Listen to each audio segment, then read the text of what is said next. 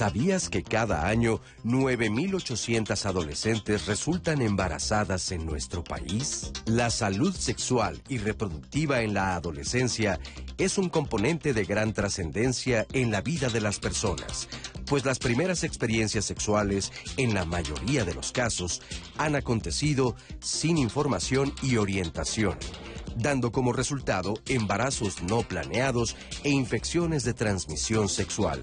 El problema del embarazo en la adolescencia tiene implicaciones importantes en la salud pública, tanto desde el punto de vista médico como psicosocial. Por ello, la mejor prevención es que los y las jóvenes tengan una buena educación sexual. Hoy, en Diálogos en Confianza, hablaremos de la prevención del embarazo adolescente. Bienvenidos a Diálogos en Confianza. Qué gusto estar con ustedes este lunes de salud con este tema tan importante, tan interesante y que sigue ocurriendo en nuestro país en unas cifras que son alarmantes. Es un tema que tiene que ver con la salud, tiene que ver con lo social, tiene que ver con educación. Es un tema del cual no podemos quitar el dedo del renglón y lo vamos a investigar a fondo el día de hoy. Gracias por acompañarnos. Está conmigo como todos los lunes. Citlali, ¿cómo estás? Hola, Pepe. Pues contenta de estar aquí llevando esta información tan relevante, como dices, en lunes de salud, porque a pesar de la tendencia que tenemos ahora las mujeres, Pepe, de querer postergar la maternidad, o sea, el embarazo adolescente sigue siendo un problema y hay que ponerle el enfoque porque afecta gravemente la identidad de las mujeres, qué tal con el rechazo de la sociedad, de los padres, bueno, un problema serio del que vamos a estar platicando aquí el día de hoy. Pues yo seré la voz que traiga sus comentarios a nuestros especialistas este día. Los invito a seguir nuestra transmisión en vivo por YouTube y Facebook Live. También puede seguirnos en Instagram, Twitter o si prefiere, también puede escuchar nuestro podcast en Spotify. También le quiero recordar que tenemos un blog y que nos puede llamar al 55 51 66 40 00, que vamos a estar muy contentos de recibir todas sus llamadas, dudas y comentarios porque el programa lo hace usted. Y queremos dar las gracias, como todos los lunes, a nuestros intérpretes de lengua de seña mexicana. Eh, está con nosotros el día de hoy Alberto Mújica y Martín Rojas. Gracias por acompañarnos y gracias por ayudarnos, sobre todo. Y les voy a presentar a nuestros especialistas que nos acompañan aquí en vivo en el foro el día de hoy. Eh, queremos dar la re bienvenida a la doctora Josefina Lira Plasencia. Gracias por estar aquí con nosotros. La doctora es coordinadora de la Unidad de Medicina de la Adolescente del Instituto Nacional de Perinatología Isidro Espinosa de los Reyes, el IMPER de la Secretaría de Salud. Le doy la bienvenida a Valeria Vázquez, gracias por estar con nosotros. Valeria es directora ejecutiva de ELIGE, Red de Jóvenes por los Derechos Sexuales y Reproductivos AC, y también le doy la bienvenida a Lisbeth Adriana Quesada Hernández. Bienvenida. Ella es socióloga, coordinadora el programa Adolescentes, Autonomía y Sexualidad en la organización feminista Balance AC, enfocada en derechos sexuales desde un enfoque de justicia social y de género. Y más tarde se va a enlazar con nosotros la doctora Rafaela Chabón, experta en salud sexual y reproductiva de los adolescentes. Tenemos un tema muy amplio, con muchas aristas, tenemos mucho que comentar, como dice Citlali, están bienvenidos ustedes a escribirnos, nos interesa mucho escucharlos. Y hicimos un sondeo en la calle preguntándole a la gente cómo creen que se puede prevenir un embarazo adolescente? Vamos a ver qué nos contestaron y ahorita platicamos. Para prevenir embarazos durante la adolescencia y la infancia es importante tener un entorno familiar que propicie la confianza en la familia para poder preguntar dudas sobre educación sexual. En mi adolescencia creo que uno de las que ha influenciado mucho son mis hermanas. Eh, gracias a que ellas pues han tenido una carrera y yo soy el más chico, pues me han transmitido esa información para que me cuide. También mis papás han influido mucho. Los métodos que yo utilicé para prevenir un embarazo fue pues el condón, también que los dos quisiéramos que ahora sí tener la relación. Creo que lo más importante fue siempre informarme eh, y aprovechar las oportunidades que nos dan tanto en la escuela como por parte del gobierno, todos los métodos anticonceptivos pues siempre tener cuidado y lo más importante siempre es mantenerse informado. Y pues sí, tuve información, clases de sexualidad, lo cual pues siempre es bueno para prevenir embarazos, pero sí considero que en México la educación sexual es mínima y no llega a las comunidades rurales. Sí tuve acceso eh, en la escuela secundaria, e incluso desde la primaria, eh, con respecto a la vida sexual, ¿no? Activa. Pues sí, más que nada es el estar bien informados y sobre todo la comunicación entre la pareja yo creo que también es muy importante para que no surjan ningún embarazo inesperado. Eh, el punto común es, es, educación sexual y yo les quiero preguntar a nuestras especialistas. Yo recuerdo cuando mi época, en aquel entonces, en los setentas, nos daban, creo que, me acuerdo que había una como plática especial que había un día en la secundaria o prepa, ya ni siquiera me acuerdo bien, y era un día y se decía todo como muy velado, con animalitos, etcétera, pero no se hablaba abiertamente del tema. Eh, me recuerdo que en aquel entonces planificación familiar no se sabía de métodos de control prenatal, no podíamos decir la palabra condón en ese entonces, que ahora es una palabra que todo el mundo conocemos. Pero a pesar de estos avances, ¿qué pasa? ¿Cómo está la situación? Eh, bueno, pues eh, antes que nada, gracias por la, por la invitación. Encantada de estar aquí en esto que ya considero mi casa. Eh, quiero comentarte que ha habido muchos esfuerzos en relación a llevar precisamente educación a los jóvenes. Sin embargo, algo pasa y estarán de acuerdo conmigo.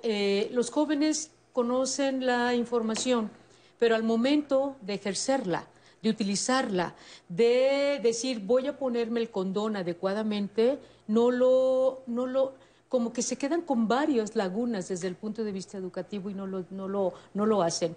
Del número de adolescentes en este país que ha iniciado con actividad sexual, que se cree más o menos el 23%, eh, la gran mayoría de ellos utilizan el condón en la primera relación sexual. Sin embargo, de todos los adolescentes que tienen actividad sexual, un número impresionante se embaraza. Ya lo comentaban en la, en la cápsula, desde la numeralia que tenemos desde 1970, 380 mil nacimientos, 400 mil nacimientos desde los 70 hasta ahora, es lo que seguimos teniendo. Con todo el esfuerzo que ha hecho el gobierno federal, específicamente con esta, este con eh, los esfuerzos que se han hecho desde el punto de vista gubernamental para llevar la educación, para tener acceso a los anticonceptivos. Escuchamos en la, en la cápsula, la gran mayoría tuvo acceso, la gran mayoría le dieron educación, pero algo pasa que el número de embarazos sigue siendo prácticamente el mismo. Del dicho al hecho se quedan muchas cosas. Claro, pero eh, o sea, el embarazo adolescente, cuando lo trabajamos desde el IGE, hay que reconocer que no es una problemática, sino un fenómeno que tiene múltiples factores sociales bajo los cuales debemos trabajar para las adolescentes y jóvenes. Lo decía la doctora, ¿no? No implica solo traer muchos condones en la bolsa y saber cómo usarlos, sino la toma de decisiones que hay detrás para ello. Y lo otro es que tendríamos que estar reconociendo las decisiones de las adolescentes, porque hay adolescentes queriéndose embarazar. Y entonces ahí el análisis tiene que ver con el entorno que las está acompañando, ¿no? Si hay un acceso a oportunidades laborales, educativas, ¿a qué otras oportunidades tienen en la vida, no? Dices, eh, mencionas eh, las adolescentes. Pero aquí hay que, hay que, traer el género a la mesa porque es bien importante. No podemos dejar esto en manos de las mujeres. Los hombres se tienen que hacer responsables. ¿Qué hay de esto? Sí, a mí justo como menciona también Valeria, es importante hablar de que esta educación ha sido sesgada, ¿no? Como se hace de manera por partes y en pequeños sectores. Principalmente en la Ciudad de México sí podemos hablar abiertamente de sexualidad, pero en las zonas rurales es complicado. También me parece importante que hablar de, de justo no verlo como el problema, ¿no? Hay que ir más allá como la base, el problema estructural que podría ser en este caso la educación integral en sexualidad. Justo a las mujeres se nos ha culpado de ejercer la sexualidad, como sentir placer, como ver más allá, tener información sobre métodos anticonceptivos, pero tampoco vemos el papel de los hombres en esta práctica sexual y cuál es su responsabilidad de cuidados hacia su salud, ¿no? Como siempre la salud está para nosotros. hacer ahorita que tenemos este foro aquí? Porque el chiste es que hoy toda la gente que nos vea salga con un paso más allá. ¿Qué, qué, qué hay que atacar o enfrentar desde el punto de vista familiar, educacional. Acabas de decir, aquí en la ciudad podemos más o menos hablar de este tema. Yo decía, cuando era chico no podíamos decir la palabra condón, era casi como decir una grosería. Afortunadamente esto ha cambiado muchísimo. Pero ¿qué pasa en sitios que no es la ciudad, en, lugares donde es más cerrada la educación? ¿Qué podemos recomendar a los padres? Porque esto es a todos niveles. A todos niveles es, uy, ¿Quién crees que se comió la torta? Se decía anteriormente. Y siempre es con esa connotación como si fuera nada más culpa de la chica y no es así. Esto es responsabilidad de dos. Pero fíjate que no nada más, eh, no en zonas rurales. Yo creo que, como bien, bien lo decían, eh, la Ciudad de México casi que se cuece aparte porque aquí tenemos muchas opciones, incluso el aborto, que es legal aquí. Pero vete a Coahuila vete a otras ciudades del mismo país, las situaciones son distintas. Y obviamente hay una connotación cultural. La cultura en nuestro país nos ha puesto unos, unos espejos en, la cara que decimos, le podrá pasar a cualquier gente, pero, a mi hija no. Mi hijo respeta mi hija es virgen, mi hija, bla, bla, bla. Pero yo creo que la educación, como bien lo comentábamos, empieza en casa.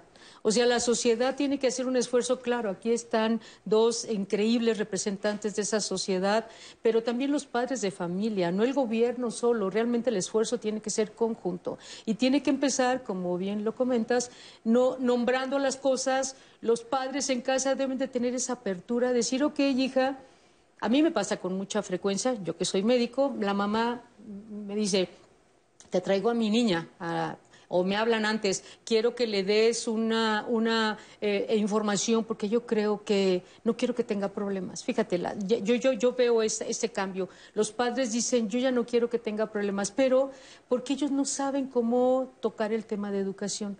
A ti no te enseñaron, a mí tampoco. Y yo que estoy metida en el área clínica, también no, sabía cómo abordar el tema. Entonces creo que también la educación no solamente es para los adolescentes, los accesos, sino también para los padres de familia, para los maestros, que también a veces no lo saben cómo hacer. Que yo creo que es lo que vamos ahorita a hablar de eso. ¿Cómo podemos, desde casa, cualquier padre de familia que esté, que esté viéndonos, vamos a darles algunos consejos para hablar de esto, pero vamos a, a ver una cápsula que nos habla de numeralia, de cómo está la situación. Aquí la tienen. De acuerdo con las proyecciones de población de México 2016-2050 que elabora CONAPO, en 2020 el número de personas adolescentes de 10 a 19 años de edad en el país es de 22.185.367. 10.909.000 eh, de estas son mujeres, es decir, un poquito menos de la mitad. Las adolescentes representan el 15.8% del total de las mujeres en edades fértiles y contribuyen con el 17.4% del total de nacimientos.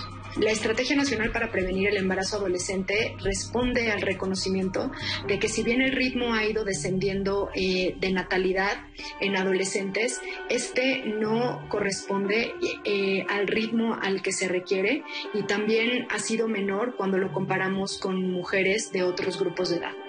Eh, esto quiere decir que eh, en 2015 la reducción eh, de la tasa de fecundidad adolescente fue solamente de 4.5% en 15 años, ubicándose entonces en 74.3 nacimientos por cada mil adolescentes.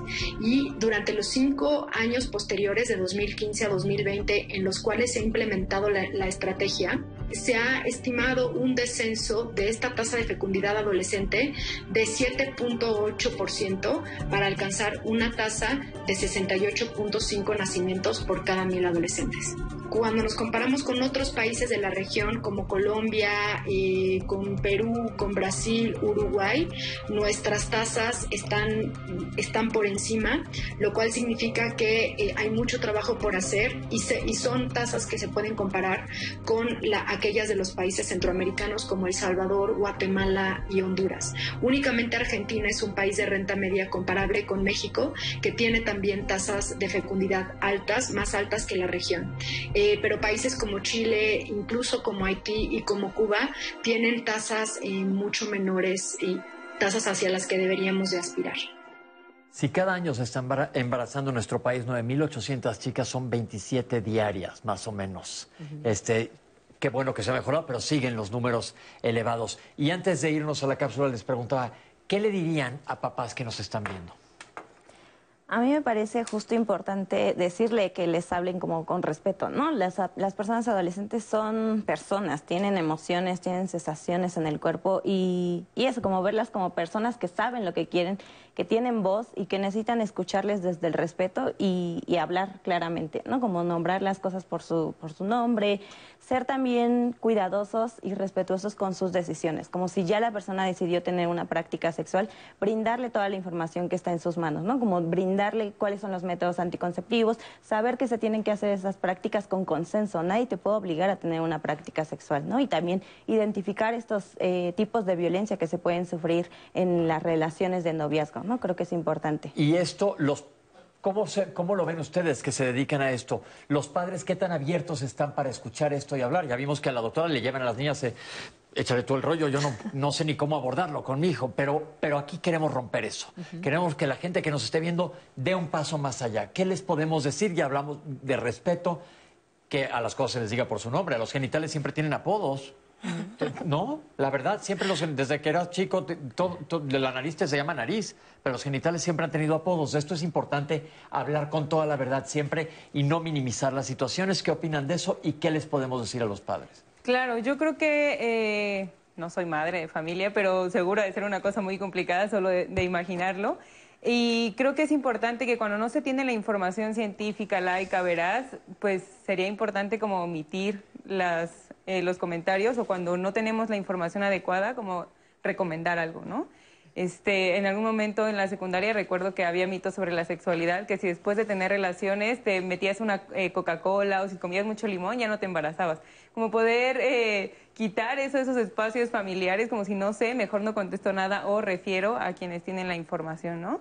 Además, quizá creo que hace falta, lo que decía Liz, poder respetar las decisiones de los adolescentes, reconocer que son personas iguales a ti, que tienen capacidades de decisión y que en ese momento de su vida pues van incrementando según los estímulos o información que van teniendo a su alrededor. Entonces, si son de lo- los adolescentes son personas pensantes, todo el mundo ya pasamos por ahí, pero muchas veces lo que hace falta es la información adecuada, porque ya se habla de que todos los mitos y leyendas que hay alrededor de esto, pero ¿cuántos adolescentes verdaderamente saben de hemos platicado aquí, poner un condón adecuadamente, porque hasta dices, ah, bueno, voy a usar condón, ¿lo sabes usar? Desde ahí, eh, ¿cuántas personas verdaderamente tendrán conocimiento de qué es lo que hacer? Cuando en el momento, y ahora yo voy a hacer que voy a usar una, una- un diminutivo o un apodo, les agarre la calentura, por así decirlo. Sí, no, y además eh, creo que, que la, la confianza en la familia es básica. Si los padres de familia no conocen las respuestas o no saben cómo orientarlos o les da pena también, pues estamos los médicos. Los médicos estamos abiertos para llevar esa, esa educación. Yo en el consultorio, por ejemplo, en la consulta tengo un modelo para enseñarle a las chicas cómo poner un condón. Perfecto. Y decían ellas, ay, es que la verdad no, se me olvidaba este pasito de tomar el reservorio para aplastar. bajar el, el condón, por eso se me rompía, mi José, por eso se rompía, por eso tenías el riesgo y entonces están preocupadas que cuál píldora del día después tomo, bla, bla, bla. Entonces, creo que eh, la, confianza es primero. Si los padres saben, adelante. Y si no, ok, no sé, te voy a llevar con alguien que sepa. Creo que ese acercamiento que hacen los padres hacia los servicios de salud es básico, porque a los adolescentes tenemos tantos servicios para ellos, pero a veces los desconocen, no saben con quién ir, eh, ven fila. Ahorita con el COVID, por ejemplo, sabemos que todos los esfuerzos de la Secretaría de Salud están orientados a esta crisis que tenemos y todo lo demás ha quedado como en stand-by. Entonces, eh, los adolescentes a veces no saben a quién acudir. ¿Y qué hacen? Pues se ven el video de cómo se pone el condón o ya le dijo la amiga, ponte coca, ¿no? Hay quienes échale limoncito y allá para que el, espermatozoide se, se, se inactive. Obviamente, y a veces llegan adolescentes pues con situaciones... Complicadas. Ajá, y dices, pero ¿qué te pasó? ¿Qué hiciste? No, pues me dijeron esto y obviamente están mal informadas. Entonces creo que la información es, eh, tiene que ser a los padres primero, creo, porque eso nos ha fallado como sociedad. A los adolescentes hay que informarlos, sí, pero también a la gente que los rodea. Claro, porque creces en un entorno familiar y tienes a veces terror de decirle o preguntar a tus papás. Entonces, y es un tema que si te enseñan a cerrar la boca cuando masticas, pues que te enseñen también a, a- a las posibilidades que hay. Porque relaciones sexuales, hay que ser honestos, las va a tener todo el mundo. digo, eso ha sido la historia, punto. Aquí estamos por eso, punto, así simple y llanamente. Las van a tener, pero que si las van a tener, que sea con responsabilidad. ¿Qué tan abiertos, qué tan receptivos son los adolescentes desde el punto de vista social? En realidad, eh, desde Balance nos ha funcionado perfecto hablar de, de, iguales, ¿no? Justo somos unas personas jóvenes y pensar también en modificar estas prácticas de cómo le hablamos a las personas adolescentes, ¿no? Como que creo que siempre ha sido un adulto diciéndoles que sí está bien, que no está mal, como diciéndoles otra vez un montón de prejuicios, como de temores. Me parece importante que también valorar estos conocimientos que ellos puedan tener para enseñarnos a nosotros, ¿no? Justo también pensar que un joven le puede dar esa información a una persona adolescente es muy valioso y ha funcionado a nosotras bastante bien con las estrategias que hacemos, ¿no? Hacemos obras de teatro cabaret y eso lo reciben muy bien porque lo sienten cercano, ¿no? También saber que una persona joven puede brindar esta información, ellos totalmente lo reciben y nos ha funcionado justo también en enseñar a poner los condones, pero no solamente eso, hablar de otras prácticas sexuales. No todas las personas somos heterosexuales, hay personas que están teniendo prácticas con mujeres, mujeres, mujeres, hombres, hombres, y eso ya dejó de ser un tabú hace mucho tiempo y también hablar de cuáles son estas como disminuciones de los riesgos, ¿no? Es importante. Claro, porque estamos hablando de, embarazo, pero también enfermedades de transmisión sexual, que es importante que lo sepan siempre alguien que vaya a tener cualquier relación sexual. Ahora, danos un ejemplo. ¿Qué hacen ustedes? Dices, se me hace muy interesante eso. ¿Le vas a tener más confianza a alguien que esté más cerca de tu edad? Que yo pienso en unas chicas a la madre superior de la escuela que le tenías terror y se le acaba una regla terrible. Es que así era. Así. Así, era. Un ejemplo, ¿cómo le hacen?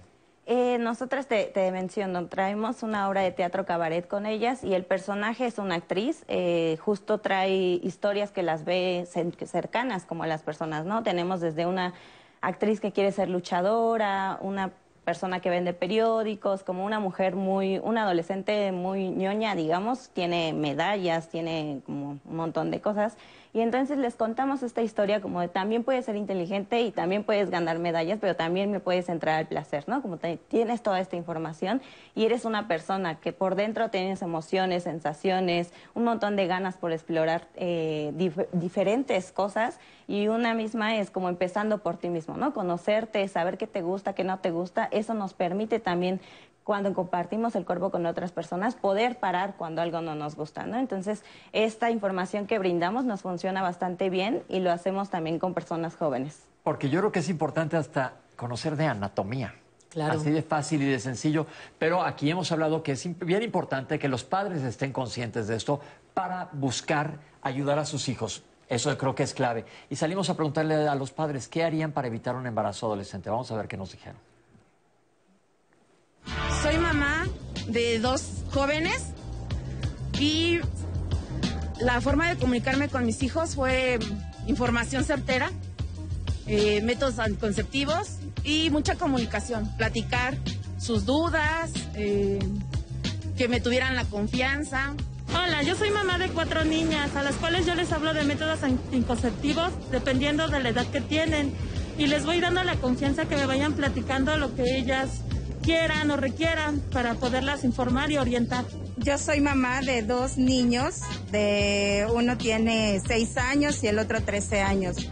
Creo que una parte fundamental es la comunicación y la confianza que brindamos como padres hacia ellos y poder platicar eh, abiertamente sobre ese tema que es la sexualidad y también aclarar todas sus dudas. Yo creo que lo más importante como padres es ayudarlos a entender que tienen una sexualidad, que la pueden vivir en cada etapa de su vida normal, sin adelantar ningún, ninguna etapa. Y bueno, creo que ha funcionado. Mis hijos, hasta ahorita ninguno ha tenido un embarazo, se ha casado. Y creo que hablar claro con ellos es muy importante. Tocan el punto de la confianza, que creo que es clave tener esta apertura con los hijos. Sé que ya tenemos muchos comentarios y Tlali está lista para aventárnoslo, pero les quiero preguntar, ¿a partir de qué edad o en qué momento es adecuado hablar con los hijos y las hijas? Porque aquí quiero que hablemos de igualdad de género absoluto y totalmente. Bueno, desde el punto de vista médico, eh, es mi respuesta. Ellas tienen eh, otra área eh, increíble de, experiencia. Lo ideal sería que fueran antes, yo ginecóloga, lo recomendaría antes de la menstruación. una etapa premenárquica, antes de menstruar, tienen muchas dudas. Fíjate que ese es como que, como que la clave, ¿no? Ese es el, ganchito. Vamos para que hables con la doctora del tema de la, de la menstruación Y nosotros como médicos, ese, ese, ese ganchito de que la niña vaya, que, que quite el miedo de ir con el médico porque piensan que las vamos a explorar como señoras y que les vamos a hacer un montón de cosas. No, realmente eso va a crear una empatía entre el médico y el adolescente.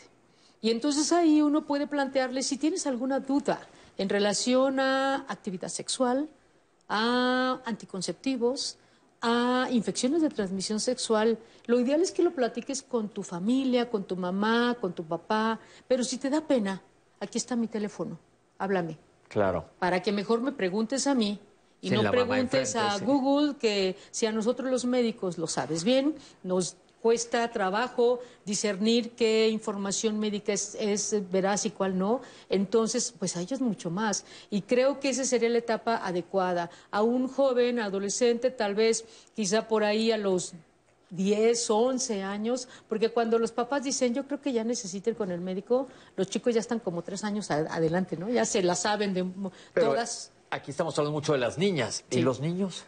Como 10, 11. ¿Y a quién deberían de, vamos a llevar? Eh, Bueno, eh, generalmente van con un pediatra y el pediatra sabrá si ¿Cómo mandarlo, seguir él comentándole si el pediatra es un varón, porque luego también es difícil para una adolescente mujer Hablar con un hablar hombre. con un hombre, le da pena, la cultura es fuerte, ¿no? la cultura no nos ha permitido hacer muchos adelantos, por eso seguimos con este tipo de problemas. Vemos, ya, ya lo mostraban, esas tasas de, de- de- de nacimiento, si las comparáramos con los países europeos, donde la educación empieza en preescolar, donde los accesos a los métodos anticonceptivos son libres, en- tienen tasas de nacimiento de cinco nacimientos por mil adolescentes, de cuatro nacimientos por mil adolescentes. Y nosotros acá, híjole, que si lo lleva, que si se permite, no. Entonces creo que eh, el adolescente, el varón, el pediatra o el médico general. Entonces, perfectamente claro, tenemos muchos comentarios, vamos ahorita a hacer un corte, pero vamos a regresar porque estamos hablando desde el punto de vista médico y desde el punto de vista social, que es importantísimo, porque es un tema en donde estamos conjuntando dos situaciones y lo que queremos hacer aquí en Diálogos, acuérdense que siempre digo los lunes, la prevención, y aquí también es prevención, que gocen de su sexualidad, quitemos los tabús, porque como digo, va a suceder, pero que sepan los padres que es importante hablar con los hijos. Yo creo que la comunicación es importantísima, pero vamos a hacer un corte y regresamos con Citlali que está explotando su iPad ya de comentarios. No se vayan, ahorita regresamos con ustedes.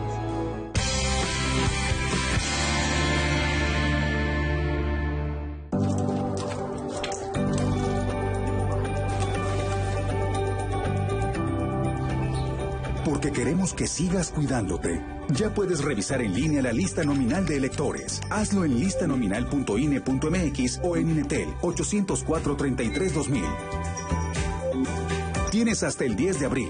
Y si no estás en la lista nominal, pide una rectificación para que te incluyan. El 6 de junio, el voto sale y vale. INE. Cuando llegó la hora de luchar por la libertad y hacer que México siguiera adelante, ninguna de ellas, ninguno de ellos se echó para atrás. Con las medidas sanitarias pertinentes, sal y elige a quienes ocuparán los más de 21 mil cargos de elección popular. Para eso, debes recoger la INE que tramitaste o actualizaste. El último día es el 10 de abril.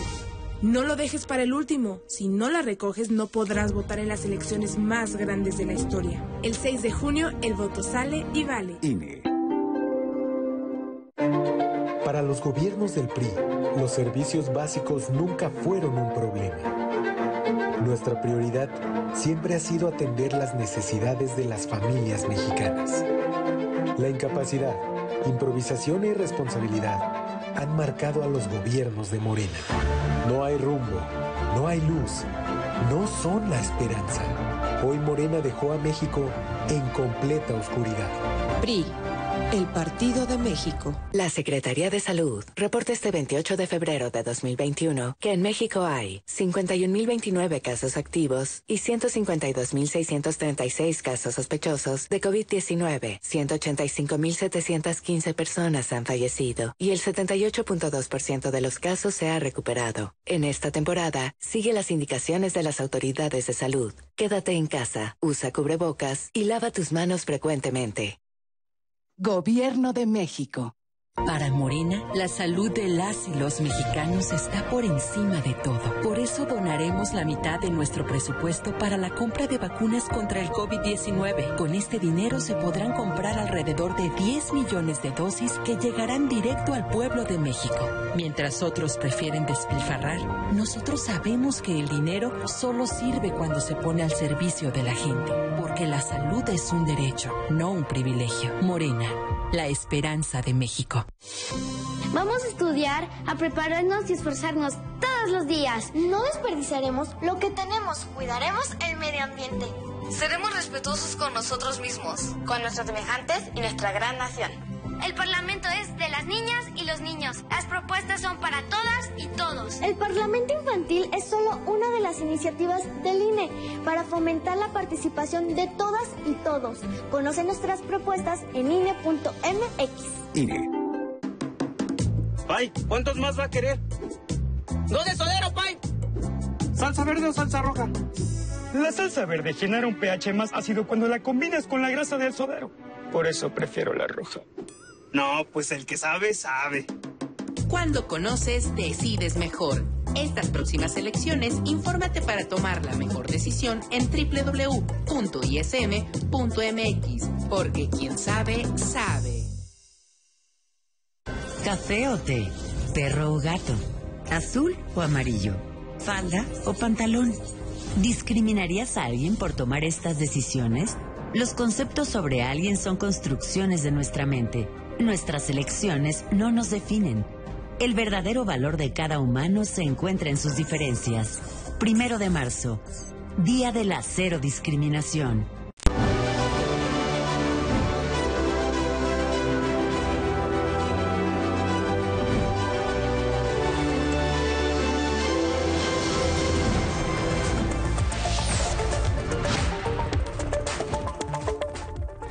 Buenos días, bienvenidos a cada hora en la hora. Gracias por continuar con nosotros.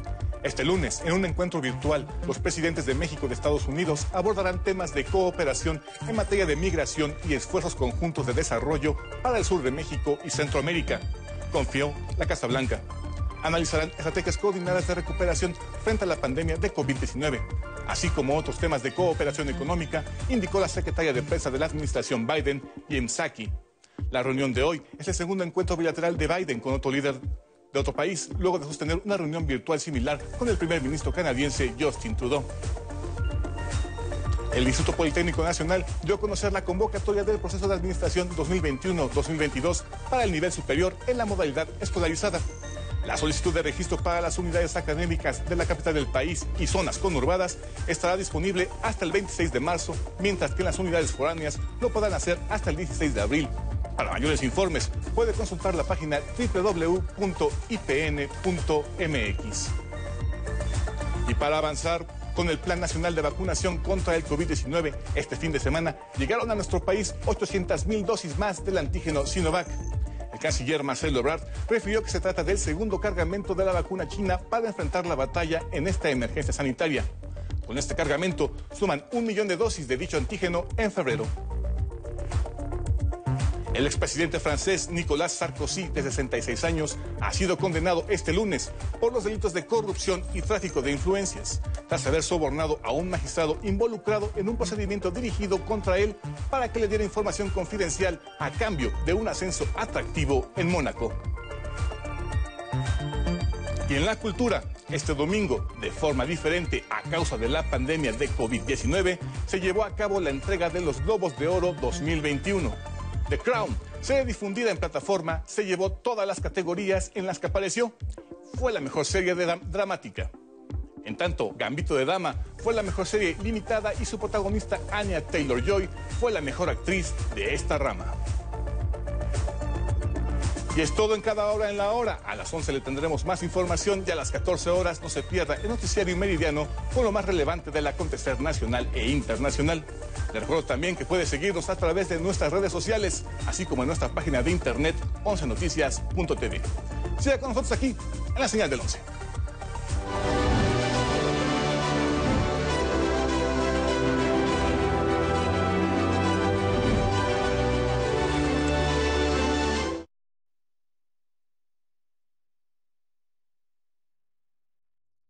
Eddie Cuculcán González Rivera. Desapareció en el municipio de Culiacán, Sinaloa, el 6 de marzo de 2017. Edwin Paul Ramírez García. Desapareció en el municipio de Tijuana, Baja California, el 4 de enero de 2018.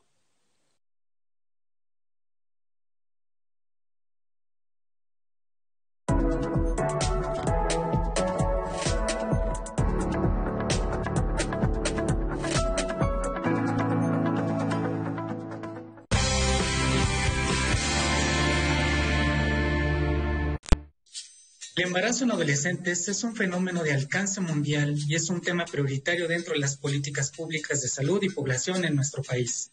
Durante la adolescencia, el embarazo puede traer serias afectaciones a la salud y el desarrollo psicosocial de las jóvenes y también puede afectar a sus familias y a la sociedad en general. Del total de nacimientos en nuestro país, 20% corresponden a menores de 20 años estados con una amplia población rural e indígena como Guerrero, Chiapas, Oaxaca, Chihuahua, están por arriba de esta media nacional, es decir, más del 20% de los nacimientos en, esa, en esas entidades corresponde a adolescentes menores de 20 años. Desde el 2003 en nuestro país hemos observado de manera muy preocupante una tendencia a la alza en los casos de nacimientos en niñas menores de 15 años. Y varios estudios indican que la gran mayoría de estos casos están relacionados muy directamente con la violencia sexual. Es decir, la gran proporción de eh, las niñas menores de 15 años que han sido madres en nuestro país ha sido producto de embarazos eh, relacionados con el abuso y la violencia sexual. Las adolescentes con un embarazo enfrentan mucha mayor probabilidad de deserción escolar según su, su contexto socioeconómico, su contexto cultural, y además impacta en sus oportunidades de acceder al mercado laboral y de contar con mejores ingresos económicos, colocándolas en mayor riesgo de permanecer en condiciones de pobreza y exclusión, reforzando los ciclos de marginación y de pobreza que eh, marcan desigualdades estructurales en nuestro país. Listo, tenemos comentarios. Itlali, ¿qué nos dice la gente? Hugo Quevedo muy importante la educación sexual y es muy importante, extremadamente importante, nos dice, para los padres dirigirse a los hijos. Nati And nos dice, bueno, ¿cómo hacerle si a los adolescentes les da pena hablar con los padres? Y por otra parte, Yolanda Valderas nos dice, bueno, los primeros en hablar con ellos deben de ser los padres, hacerlos sentir en confianza, llevarlos con un especialista, ¿en qué momento? No, no las personas, la mayoría de los padres, no tienen precaución para hablar con sus hijos. Tenemos también el comentario de Patti Romero que ella tiene grado de maestría y tiene una niña de 11 años. Y nos dice que pues a pesar del grado y la educación, le da muchísimo miedo hablar de esto eh, en edades tempranas con su hija y por supuesto que tiene miedo a que la niña tenga un embarazo adolescente. Nos dice que el miedo eh, y el desconocimiento empieza desde nosotros como papás y pues cómo hacerlo. Es muy importante y también nos felicita por hablar de este tema en el programa. Celia Porcayo nos dice, bueno, los padres deben de crear confianza y hacer conciencia con los hijos, pues no es fácil tener una responsabilidad tan grande a edad temprana. Tener un bebé, por lo general, es el momento en donde se forma la familia y muchas veces, pues esto no está, la gente no está preparada o las adolescentes no están preparadas para enfrentar esta situación. Por otra parte, Odette Hernández Hernández nos externa su opinión y dice que debería de haber, de haber máquinas que estuvieran dispensando condones a, costos económicos y no tuvieran que pasar por la pena los chicos adolescentes en ir a comprar el condón, porque dice que la pena a veces hace que no vayan a este, pues a comprarlos a la farmacia o a otro lugar. Y también nos dice que bueno, pues estas máquinas deberían de estar ubicadas muy cerca de las escuelas y de los lugares que o bares y que generalmente frecuentan los adolescentes. Eh, tenemos un anónimo que justo se, se, adapta a, todo este comentario de la confianza y de cómo hacerle. Ella tiene 18 años y dice que quiere ponerse algún método de planificación familiar, que lo platicó con su mamá pero la mamá le dijo que no, que es muy pequeña para que empiece a tomar ese tipo de decisiones o a vivir una vida sexual y que bueno, lo único que no sabe la mamá es que ella empezó su vida sexual desde los 15, entonces que pues ahora está en un conflicto y no sabe qué hacer. Por otra parte, Carlita nos dice, bueno, pues lo que dicen es un arma de doble filo. Por un lado, pues sí, se previene, pero por otro lado parece que estamos invitando a los adolescentes a tener una vida sexual. Y bueno, pues esto es importante, saber que promover la vida sexual temprana tampoco es bueno, ya que todo tiene su tiempo. Esto nos, nos comparte. Adriana Montiel nos dice, bueno, hablen de la carencia afectiva. Muchas veces los adolescentes buscan relaciones sexuales queriendo tener una carencia afectiva y esto es muy importante ya que están buscando llenar solamente vacíos existenciales. Y por otra parte tenemos otro comentario anónimo que dice, nunca en la vida me sentí tan sola como cuando estuve embarazada toda mi familia me ha dado la vuelta y efectivamente yo no sabía en qué rollo me estaba metiendo. Ahora tengo un bebé y no sé cómo hacerle, pues no tengo recursos económicos y tampoco sé cómo hacer crecer a un niño sano. Necesito ayuda. ¿Qué puedo hacer en este caso? Y por otra parte, otro comentario anónimo dice, los padres queremos protegerlos. Vemos a los niños tan pequeños siempre, tan vulnerables y tan tiernos, que en el acto sexual pensamos que pueden pervertirse y entonces acercarlos a una vida adulta que los va a llevar a sufrir y a vivir de manera infeliz. Reconozco ampliamente que tengo que hacer conciencia de este tema, sin embargo me cuesta muchísimo trabajo.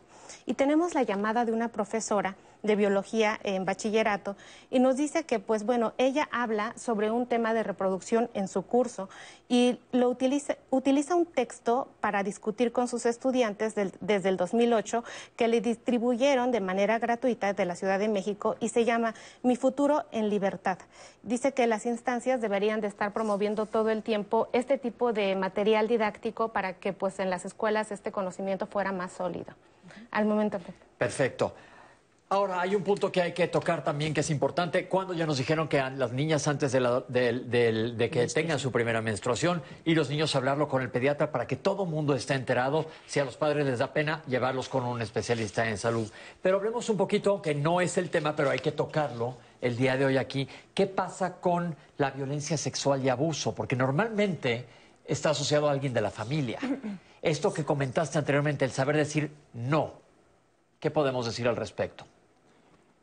Sí, la violencia sexual es una realidad en México, como justo se, se, enfatiza más en las personas adolescentes y en las niñas, ¿no? Es importante también, como mencionan, generar un ambiente de confianza en la familia y creer cuando una, una adolescente o una niña te dice que algo no está mal, ¿no? Me parece que la responsabilidad no debería de caer en la niña en decir no, más bien el contexto debería respaldar y proteger sus derechos, ¿no? Que más allá va en, en, cuestionar y también cambiar el rol que le toca a la familia y a la sociedad en general. No somos justo, no, no hablamos abiertamente del tema sexual y entonces muchas veces cuando pasa una, una violencia se oculta, ¿no? Por temor, por prejuicio, porque vamos a ser culpadas, porque hicimos algo mal, esos miedos siguen ahí, ¿no? Entonces es importante cambiar la sociedad para que podamos hablar libremente.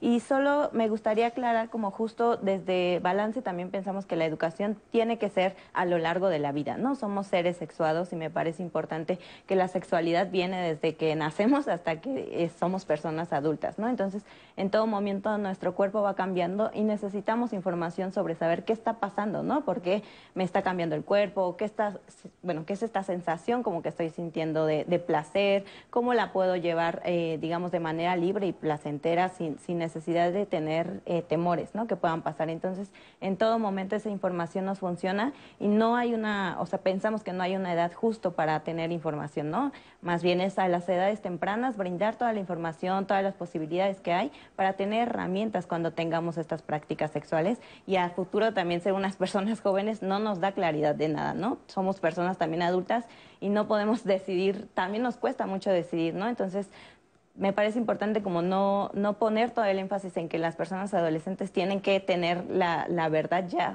por ser personas como adolescentes, sino como justo eso, brindarles las herramientas para que tomen las decisiones en el momento que ellos lo necesiten.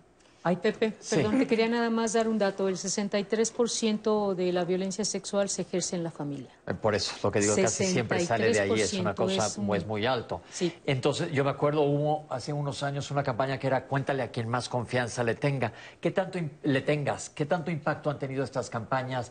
Cómo se ha manejado. Hay lugares a donde puedan acudir adolescentes cuando se quieran saltar a los papás. Fíjense lo que estoy diciendo, porque nos han dicho papás, yo no sé cómo acercarme a hablar con mi hijo, y los hijos no quieren decirle a los papás porque hay toda esta carga social de que es algo malo. Pero muchos tienen curiosidad, quieren averiguar. Claro, yo quería agregar que justo eh, al comentario de Liz, la educación integral en sexualidad plantea eso, ¿no? O sea, desde que estamos en la educación formal básica, implica dar una serie de herramientas que te permitan la toma de decisiones, trabajar en equipo, reconocer cuál es tu cuerpo, cuáles van a ser los cambios en la adolescencia.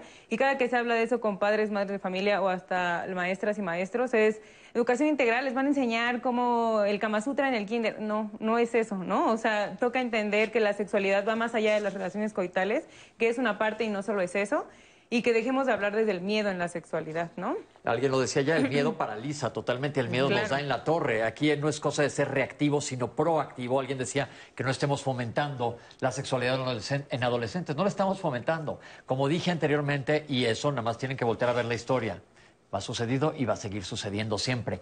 Pero que cuando haya esa primera relación sexual, o las que sean, segunda, tercera, cuarta, las que sean, tanto los, los jóvenes como las jovencitas, los hombres y las mujeres, tengan herramientas para prevenir enfermedades de transmisión sexual y embarazos adolescentes. Punto. Eso es lo que queremos hacer el día de hoy aquí, que la gente esté consciente. Tenemos un testimonio. Vamos a escuchar porque siempre nos interesa mucho escuchar qué es lo que la gente que ha pasado por esto nos tiene que aportar aquí a Diálogos en Confianza. Veamos. Tengo 26 años, me embaracé a los 17, mi pareja se deslindó completamente de, de lo que estaba pasando. No quiso dar frente a que esta situación era de dos, sino solamente mía. Yo tuve que cargar con, con todo, todo, todo el proceso yo sola. Claro, tuve el apoyo de mi familia, pero sí fue pues muy difícil. En mi caso, mi familia nunca me habló de, de cómo cuidarme o cosas así. Obviamente en la escuela sí, pero no fue tan, tanto, tan cercano como yo hubiera querido, ¿no? Eh, dejé un año de estudiar cuando mi hija nació. Posteriormente retomé nuevamente los estudios, eh, terminé la preparatoria y dejé de estudiar cuatro años por lo mismo de que ya no, no tenía tiempo para, para realizar todas esas actividades. Claro, en estos momentos quiero y amo a mi hija, siempre la he amado, pero sí es, es muy difícil. Un hijo tiene, bueno, tiene muchos gastos, tanto medicina, pañales, son, son gastos muy fuertes. Yo les recomendaría que se informen, que lo piensen mucho, mucho en tener un hijo, que no solamente es un juego, sino es una responsabilidad muy fuerte. Y en la actualidad sigo, bueno, retomé los estudios de la universidad pero sí es muy difícil tener un hijo en la adolescencia. Y ahora que yo soy mamá, creo que a mí me gustaría que mi hija se informara referente a, los a los dispositivos, a cómo ella se tendría que cuidar para no tener un embarazo no deseado y que no, no le llegue a pasar lo mismo que a mí me pasó. Mil gracias, gracias por compartir con nosotros. Les pregunto a ustedes ahora, ¿Qué pasa? ¿Qué, ¿Cuál es la respuesta más común de los padres cuando se enteran de, híjole, ¿qué crees, papá? Que están embarazados los adolescentes. Pues qué complicado, no, no sé cuál sea su respuesta. O sea, yo creo que habrá papás eh, que inciten como al ejercicio pleno de derechos y la interrupción voluntaria del embarazo, al menos en la Ciudad de México antes de las 12 semanas. Eh, pero también habrá quienes digan, pues te toca asumir la responsabilidad o quieran casarlos o obligarlos a vivir juntos. Eh, o sea, como que la diversidad de situaciones es la diversidad que hay en México de población. Pero y casi siempre señalando el dedo al adolescente. Además, claro. Casi siempre, que es a lo que voy. Eh, ¿Por qué es esto que los padres no hablan de sexualidad? ¿Cómo lo rompemos? Estamos en un foro que nos está escuchando la gente y lo van a reproducir en sus celulares después. ¿Qué les podemos decir? Ahora yo quiero hacer un comentario muy médico la adolescente que se embaraza tiene dos veces más riesgo de morir que una mujer joven. Entonces estamos hablando de un problema de salud importantísimo. Además de todo, de quitemos el estigma social al parte de salud, es una cosa seria. Es un problema de salud enorme, ¿por qué? Porque el adolescente avisa tarde que está embarazada, eh, nos, eh, nos perdemos el tiempo de hacer varias intervenciones en ella para evitar eh, este, consecuencias perinatales importantes. La adolescente tiene riesgo enorme de tener preeclampsia, esto es hipertensión durante el embarazo, tiene un riesgo enorme de tener nacimiento pretérmino, que nazca antes de, de tiempo el bebé, y estos bebés pueden tener secuelas y consecuencias, tiene un riesgo importante de hemorragia posparto.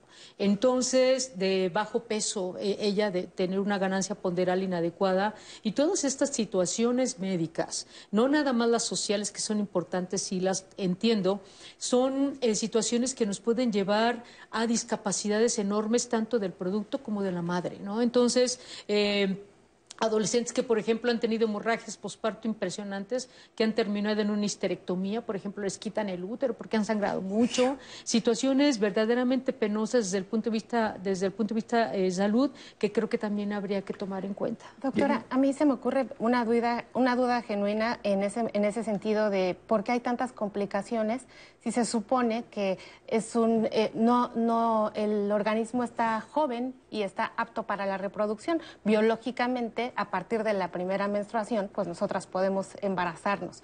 Eh, ¿De qué dependen las complicaciones médicas en el embarazo que se dan en las adolescentes? Y me pongo a pensar si el factor eh, social está involucrado precisamente en esto o, o qué es lo que pasa, por qué se complican ellas. Fíjate que la gran mayoría de las adolescentes llegan a un control pre natal en el tercer trimestre. O sea, ya que se les nota la barriga, ya que tuvieron una infección urinaria, una infección vaginal, eh, que han tenido, por ejemplo, eh, alteraciones desde el punto de vista metabólico. Entonces, ellas tienen por edad riesgo de desencadenar preeclampsia, de desencadenar trastornos hipertensivos. Nosotros en estos momentos, en la actualidad, con la tecnología que tenemos, nos podemos dar cuenta en el primer trimestre qué riesgo va a tener esa adolescente o cualquier mujer de desencadenar hipertensión, nacimiento pretérmino, restricción en el crecimiento intrauterino.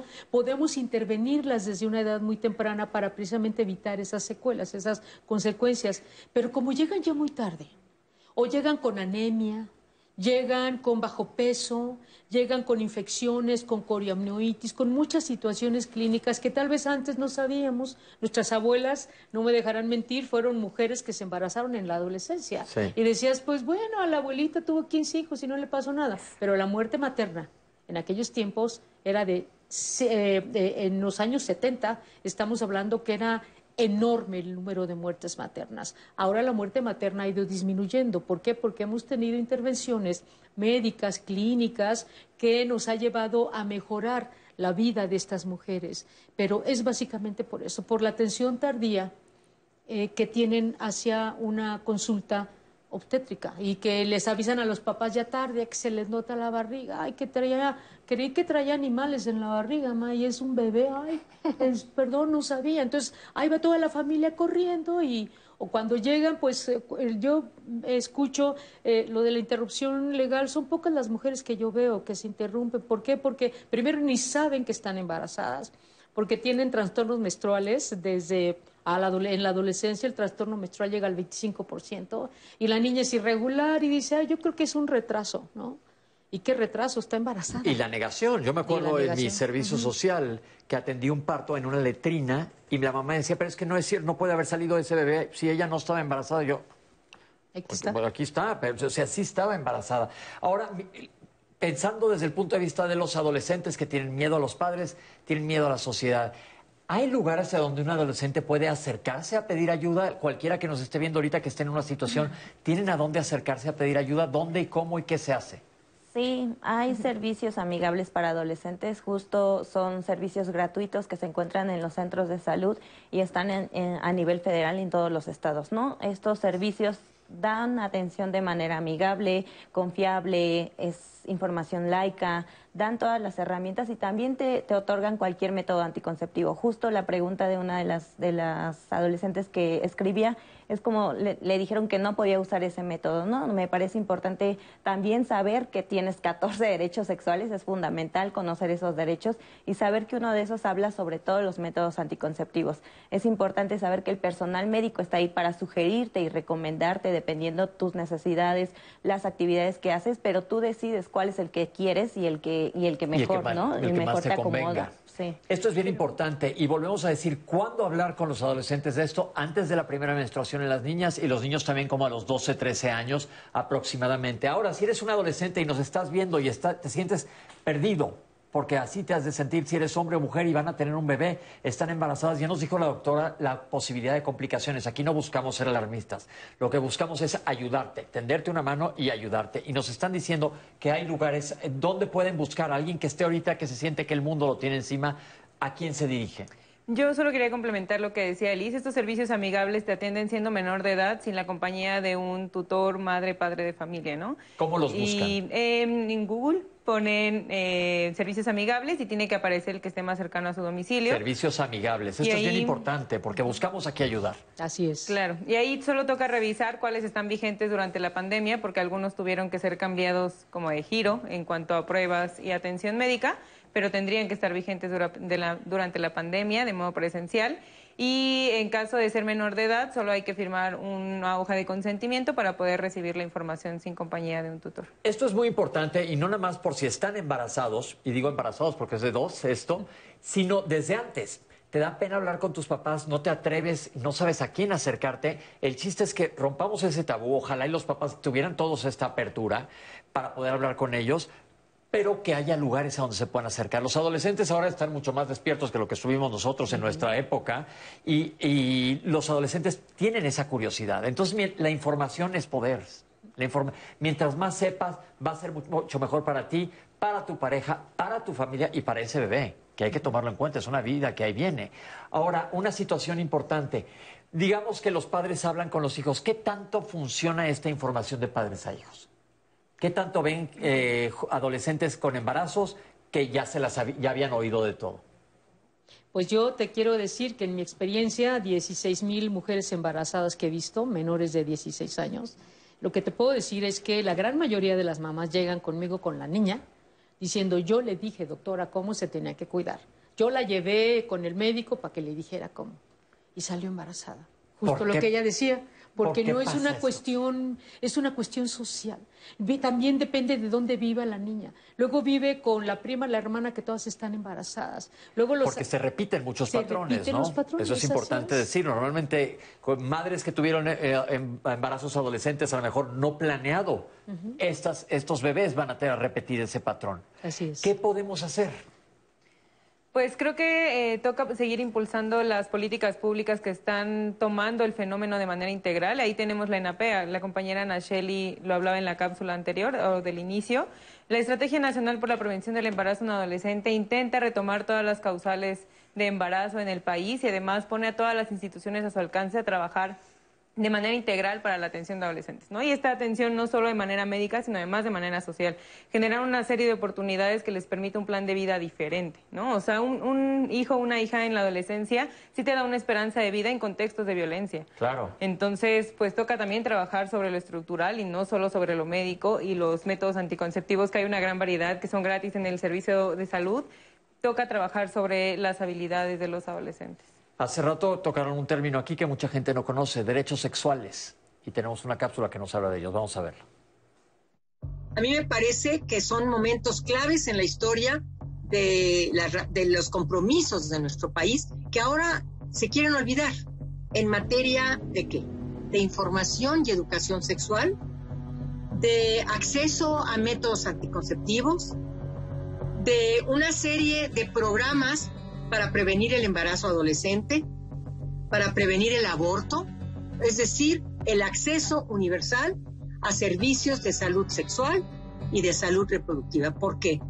Porque en el momento en que hablamos de información y luego pasamos a la educación y luego pasamos a la decisión y a lo que voluntariamente las mujeres decidan, entonces podemos hablar del ejercicio pleno de los derechos. Cuando hablamos de igualdad, la igualdad formal es la que está en las leyes. Pero lo que nosotras queremos es la igualdad sustantiva. ¿Y qué es la igualdad sustantiva? Que estén capacitadas y capacitados los servidores públicos, que no criminalicen a las mujeres cuando solicitan un servicio de planificación familiar o al revés, cuando desean tener más hijos o hijas. Entonces, ¿cuál es una de las estrategias más importantes en este momento? Trabajar con padres y madres de familia, con las familias precisamente, para que entendamos que esta es una de las medidas más efectivas para garantizar el acceso de los derechos sexuales y reproductivos, sobre todo de las y los jóvenes. Por eso es importantísimo que se ofrezca primero a los padres y madres educación, eh, asesoría, cercanía y trabajar muchísimo con estas jóvenes, con hombres y mujeres, precisamente para que reciban una educación sexual integral, científica. Creo que es fundamental y el Estado no puede renunciar a ello en ningún momento. ¿Por qué? Porque tenemos que reducir la tasa de embarazos adolescentes que tenemos y de cómo acuden muchas mujeres a, eh, pues a servicios clandestinos de aborto, a ponerse en riesgo en manos de gente ignorante, de gente que en condiciones insalubres las pone en riesgo y sobre todo porque la vida de esa niña y de ese adolescente cambia totalmente con una maternidad no deseada. Pepe, pues tenemos muchísimos más comentarios. Mira, por ejemplo, Quintín Luna nos dice, bueno, hablar de sexo responsable no es solamente hablar de anticonceptivos, es compartir, es enseñarle a los adolescentes que es compartir lo más valioso que tiene una persona, que es realmente su cuerpo, hacer conciencia de con quién lo van a compartir y desde dónde lo van a compartir y obviamente saber que todo acto tiene consecuencias positivas y negativas. Y también, por ejemplo, eh, Estrella nos pregunta, bueno, ¿cómo se vive la sexualidad adolescente en personas lesbianas? Y nos dice, bueno, una mujer lesbiana se puede poner un implante eh, para método de planificación familiar. Y em, nos dicen, bueno, ¿cómo podemos informarle a los niños que, se va, que van creciendo de acuerdo a la edad? ¿En dónde estudiamos los padres para, eh, para educar a los niños conforme a la edad? Eh, María del Refugio, eh, Pepe comparte el pensamiento que decías al principio sobre el género, o sea que este tema de la educación sexual le compete a las mujeres y le compete a los hombres y bueno, nos dice que más allá de esto hay que poner énfasis en políticas públicas y, y felicita al programa por el desarrollo del tema, Pepe. Perfecto, es, nada más, estamos listos. Recuerden que todos estos comentarios se toman mucho en cuenta. Gracias por compartirlos con nosotros. Las que son preguntas nos las van a contestar los especialistas hacia el final del programa. Y regresando vamos a tener un enlace a Zoom con Rafaela Chabón, que es experta en salud sexual y reproductiva de adolescentes. Queremos que el programa del día de hoy todo mundo salga con una idea, una propuesta, algo, un acercamiento a los adolescentes y todos los adolescentes diciendo, ah, pues mira, tienen razón, sí puedo gozar mi sexualidad, pero lo voy a hacer de una manera responsable para evitar pues, situaciones negativas que no queremos. Vamos a un corte y regresamos con ustedes, no se vayan.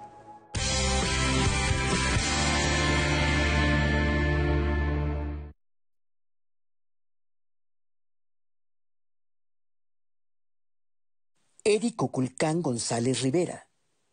Desapareció en el municipio de Culiacán, Sinaloa, el 6 de marzo de 2017. Edwin Paul Ramírez García. Desapareció en el municipio de Tijuana, Baja California, el 4 de enero de 2018.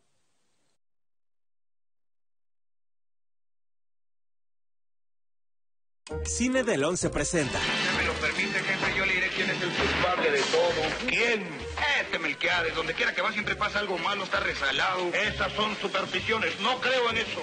Ni yo tampoco. ¡Vamos adentro! ¡Hay que salvar el penal! Vete, estás libre.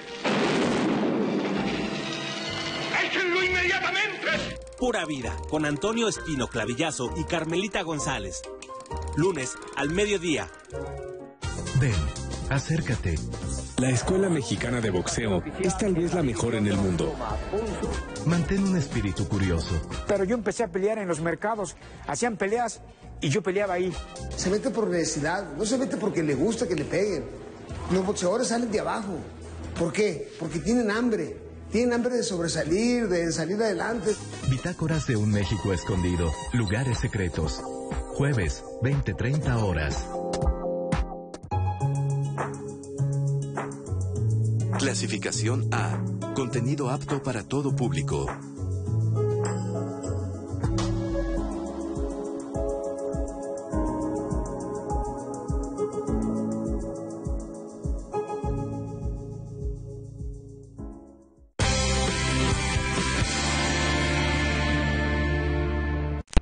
Estamos de regreso en vivo aquí en Diálogos en Confianza y se enlaza con nosotros Rafaela Chiagón, experta en salud sexual y reproductiva en adolescentes. ¿La tenemos ya por ahí?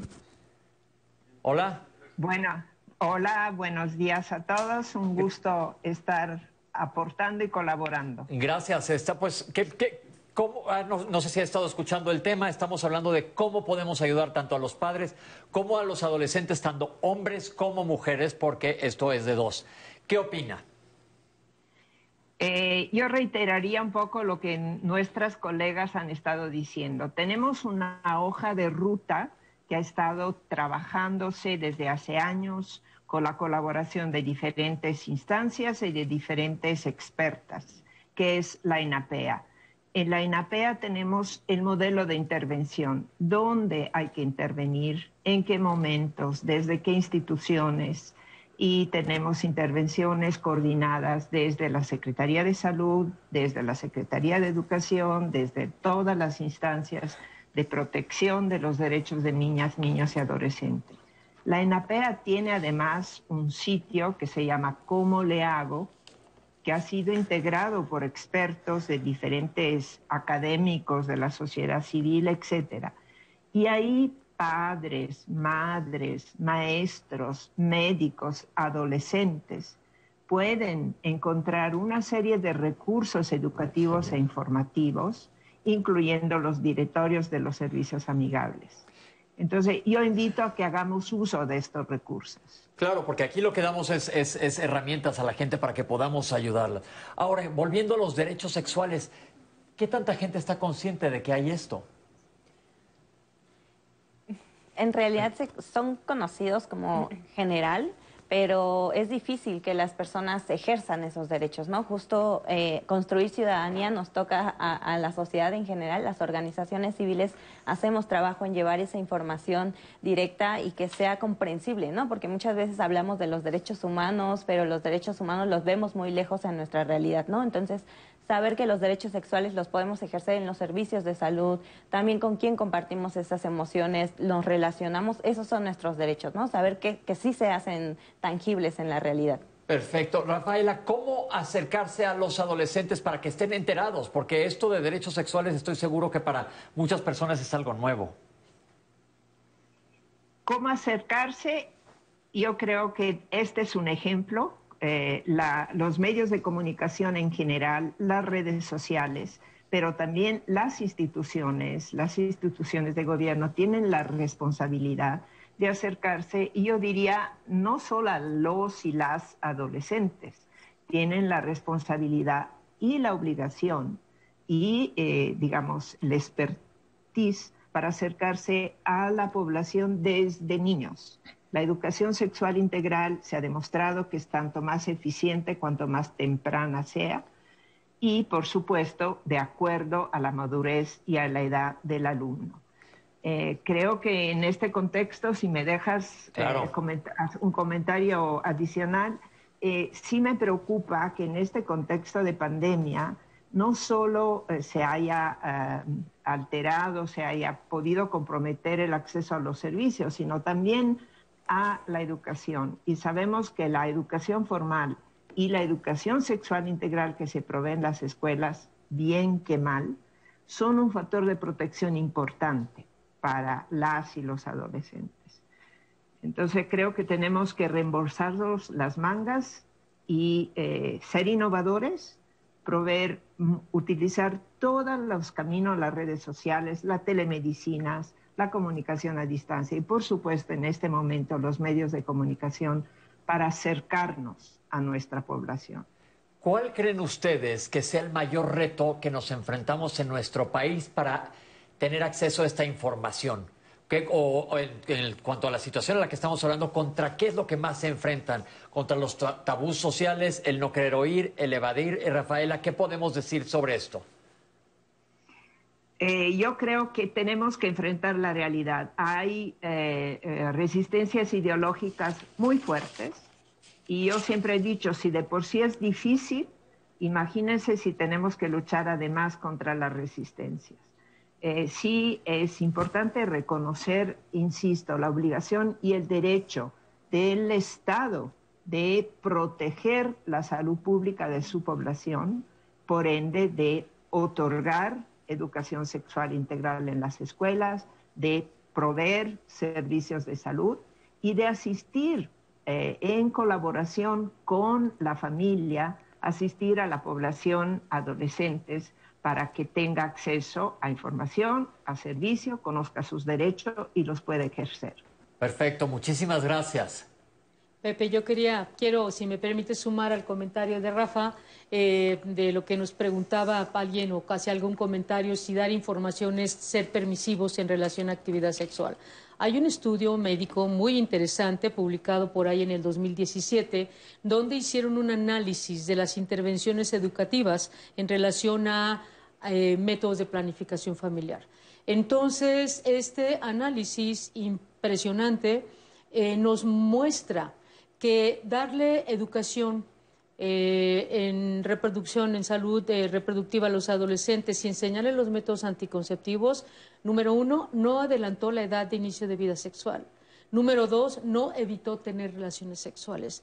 Número tres, los que iniciaron con actividad sexual lo hicieron de una manera protegida, que precisamente eso es lo que queremos. O sea, no les estamos dando información, pues yo mamá, te voy a dar información, ah, mi mamá ya me va a dar chance. No, eso es una... Un ese es mito que hay que romper, ese es un claro. mito, lo que justamente decía Rafaela. Entonces, no va a pasar nada. Simple y sencillamente lo que va a suceder es que el adolescente, cuando opte por tener actividad sexual y cuando habla esto con la familia, déjame también comentarte, hay estudios también que hablan que cuando hay información en la familia a este respecto, los adolescentes eh, practican eh, su sexualidad responsablemente y la retrasan. ¿Por qué? Porque saben de no es el placer nada más, Claro. es una responsabilidad, ¿no? Entonces eso es, Es- importante. Y yo creo que ese dato es muy importante. Queremos dar las gracias a Rafaela que nos acompañó y nos dio toda esta información tan valiosa. Y ahora les pregunto a ustedes, todos estos, estos, este acceso a información que hay, que está disponible y afortunadamente cada vez más, está enfocado sobre todo a niñas. ¿Dónde están? No a niñas, a mujeres. ¿Dónde están los hombres y qué papel juegan los hombres en todo esto? Porque vuelvo a insistir que hay que hablar de igualdad todo el tiempo. ¿Dónde están? ¿Qué hay? ¿Qué tanto a los hombres les importa esto?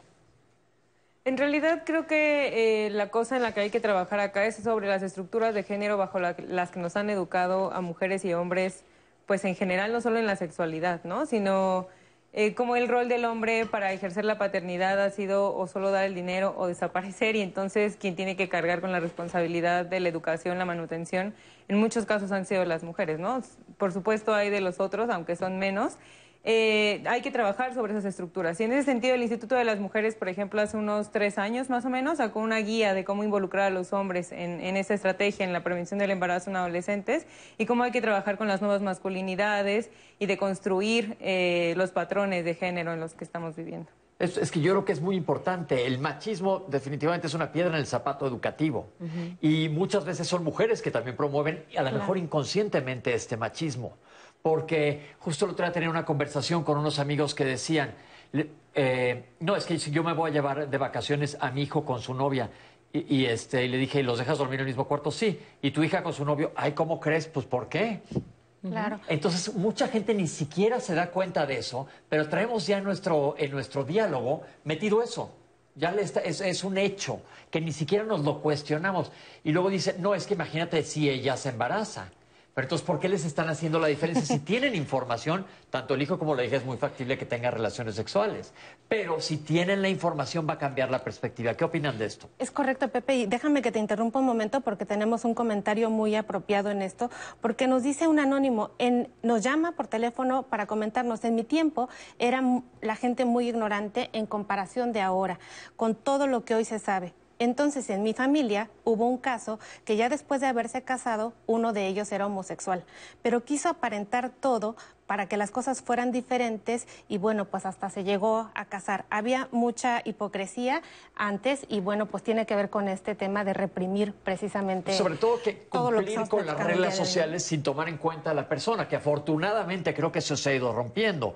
Pero en esta conversación que tenía con los amigos que decían del hijo y la hija, las dos perspectivas, que decían ellos, me decían ellos es que queremos tratarlos igual, pero ni modo que deje que mi hija se vaya a un bar sola en la noche. Y entonces les dije, pero ahí estás siendo machista, no permitiéndole ya lo mismo. Y me dice, no es que sea machista, sino que la estoy protegiendo a una mujer sola en la noche. Entonces ahí yo voy más atrás a la conversación, es más bien le tienes que enseñar al hombre que una mujer puede estar sola y no tienes derecho a hacer absolutamente nada. Pero trayéndolo a la mesa y a la realidad, ¿en dónde estamos con eso? Pues yo creo que también eh, lo que comentaban, eh, esa, esta cultura nuestra, que las mismas madres o los padres de familia dicen mi hija no y mi hijo sí. Mi hijo es un gallo, lo suelto y uf, ah, pero a mi niña ahí me la respetan, ¿no? Entonces volvemos a la idea principal, es educación en la familia, en la casa, en el entorno social. Ahora las cosas han cambiado de manera increíble, como bien los dices. Eh, mujeres que, bueno, a mí me ha tocado ver en el área de la consulta, eh, que expresan libremente, bueno, yo tengo una pareja mujer, perfecto, una pareja mujer, excelente. ¿Tengo riesgos en salud? Claro que los tienes también. Entonces, ¿tienes que ir con el médico? Claro que tienes que ir con el médico. También una de las preguntas, ¿se tiene que poner un método anticonceptivo? Si practica la relación sexual, también con un varón lo tiene que hacer. Claro. Porque una mujer que tiene relaciones con otra mujer no es exenta de tener infecciones de transmisión sexual. Y esa es un- una parte muy importante.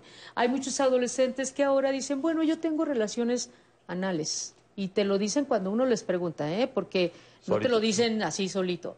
Uno tiene que ser- de- hacer ese interrogatorio de manera intencionada. Y, y ellos creen que por este tipo de relación no coital no van a tener problemas, porque su problema principal que están viendo es el embarazo. Embarazo, claro. Pero también hay que pensar que las infecciones de transmisión sexual, especialmente por vía anal, tienen un riesgo enorme de virus de VIH. Entonces, eh, ellos deben de protegerse siempre que tienen relaciones sexuales. Sí, por eso creo que hay condones hasta de sabores, ¿no? Entonces, el tema es que debe de haber ese conocimiento de no temer solamente al embarazo. Yo estoy viendo un país de jóvenes que están ejerciendo su sexualidad de una manera que no conocen adecuadamente cómo se deben de proteger y en unos años vamos a tener unos eh, ya no adolescentes jóvenes con problemas impresionantes de infecciones de transmisión sexual y sus secuelas, como son infertilidad para las mujeres y los hombres, cáncer cervicouterino para las mujeres, eh, cáncer eh, hepático por hepatitis C, ¿no? Entonces es un pro- y va a ser un problema sí, de o B salud. también. O B también, sí, exacto. Eh, va a ser un y que la hepatitis es, tiene unas implicaciones en salud peores que VIH. Claro. Entonces hay que hacer conciencia de ellos. Y yo diría a las personas que nos están viendo, es difícil hablar con los adolescentes, sí, en casa es muy difícil. A mí me costó trabajo, a ti también seguramente, Pepe. Entonces, eh, pero tenemos que hacerlo porque tenemos que ver la prevención, ver que se pueden evitar todo este tipo de situaciones simplemente con una adecuada comunicación. Y si no sabemos cómo hacerlo, ¿sabes qué? Creo que te voy a llevar con el médico para que te informe. Yo no sé, y, hay que hablarlo así muy, muy de manera cercana. Yo a una de mis hijas le dije, quisiera que, eh, que habláramos tú y yo de estos temas. Ellas siempre me oyen hablar de todo esto. Y me dicen, no, ma, contigo no. Dije, bueno, está bien. ¿Con quién quieres ir? Mujer, hombre, este, hablar de este tema, va, mejor prefiero que me lleves con un médico. Ok, a mí me cuesta trabajo, hija, hablar de esto contigo. Entonces, te llevo con un médico, pero que ella siente el apoyo, ¿sí o no? Ese acompañamiento es muy importante de la familia. Y si con los papás no se puede, habrá la tía, la, la hermana que te ayude y te apoya, y eso no sabes a la hora de prevención, es una es un parteaguas enorme, ¿no? Que vayan a la relación con información y sepan que no nada más es el embarazo, hay muchas otras cosas más. Volvemos a lo mismo, la información no importa tanto de dónde venga, bueno, mientras sea una buena fuente, evidentemente, pero no tiene que ser directamente de los padres. Hay muchas cosas que más generaciones como de la mía que no me imagino decirle a mi mamá, o sea, como que no checa, pero bueno, como dice, hay opciones, hay gente que se dedica a esto, que con los que pueden hablar, acercarse a hablar de ello y tener una apertura sobre el tema, que el tema deje de ser un tabú. Tenemos otro testimonio, vamos a verlo a los 15 años, eh, pues conocí al que ahora es mi esposo. Eh, pues tuvimos una relación de novios de, de, tres meses. Empezamos a tener relaciones sexuales, lo cual esto pues nos llevó a, a quedar yo embarazada. Estaba en segundo año, de hecho llevaba buenas calificaciones. Cuando el director se dio cuenta en que yo estaba embarazada, este, hicieron que mi mamá firmara mi baja. Entonces, este, pues me tuve que, tuvo que firmar mi, mi baja. Pues hoy sé que, que eso no tenía que haber sido así, porque yo tenía derecho aún a seguir estudiando. Este, pues ya él también truncó su, su, estaba estudiando la prepa, la vocacional, entonces también quedó en el cuarto, o sea, quedó trunco, también no terminó sus estudios, se tuvo que meter a trabajar y pues este pues continuamos juntos, tuvimos otro bebé, este, actualmente pues tenemos tres hijos. Eh, conforme vas creciendo, pues vas conociendo gente, vas teniendo información, entonces pues se platicó con ellos, conforme iban creciendo pues sobre lo que era la sexualidad. Tienes que crear conciencia de crear también una comunicación con tus hijos. Hay veces que pueden haber situaciones que ellos no comprendan o el por qué no, a lo mejor ellos siempre es que me prohíbe, es que no quiere, es que, pero no es eso, simplemente que tú ya lo ves de un enfoque diferente. Aquí es únicamente que podamos dar información y si no nos sentimos ignorantes a esto, pues buscar, buscar el medio, hay muchos medios en los que podamos nosotros informarnos y que nos pueda dar una guía, una dirección para poder ayudar este pues a nuestros hijos y pues este pues creo que hasta aquí voy voy bien. Qué bueno que vas bien, muchísimas gracias por compartir con nosotros. ¿Qué impacto psicológico ven ustedes en las chicas que tienen un embarazo adolescente? Y luego voy a preguntarles lo mismo, pero en chicos y cuántos se hacen responsables. No podría decir el impacto psicológico porque no soy psicóloga y no tengo la posibilidad de esa evaluación, pero acá lo que miro importante es poder reconocer que las instituciones tienen que poder dotar de las oportunidades a las adolescentes y jóvenes y creo que acá podríamos desmontar otro elemento desde la perspectiva de género, como creer que las mujeres cuando son madres es su único proyecto de vida, ¿no? Y que no tienen la oportunidad o posibilidad de acceder a otros espacios. Sea, la educación tendría que poder seguir, las instituciones tendrían que poder seguir otorgando las oportunidades para que sigan estudiando, tendría que haber guarderías para que ellas pudieran continuar con ese proyecto de vida, si así se desea, empleos dignos, salarios dignos, eh, un sistema de cuidados, ¿no? esto es muy importante. ¿Cómo las ven cuando llegan con ustedes muy apanicadas, imagino? Sí, yo te quiero comentar que en el Instituto Nacional de Perinatología tenemos un servicio de psicología. Nosotros les hacemos un test psicológico que se llama malestar psicológico. El 26% de mis adolescentes embarazadas tiene malestar psicológico. Claro. El 26%. El malestar psicológico se gradúa en leve, moderado y severo. Y por fortuna, el severo es el que menor impacto tiene. Pero pues es un instituto nacional donde el adolescente va con el psicólogo. Ojalá esto lo pudieran replicar en todas las instituciones de salud. Ok, perfecto. Tenemos una cápsula, vamos Jimmy, que la tenemos. Eh, pero hay una cosa bien importante. Esto del malestar psicológico es lo que están expresando, pero probablemente hay que saber que todo esto se puede ahorrar. Claro es bien importante saber que te puedes ahorrar todo teniendo la información clave.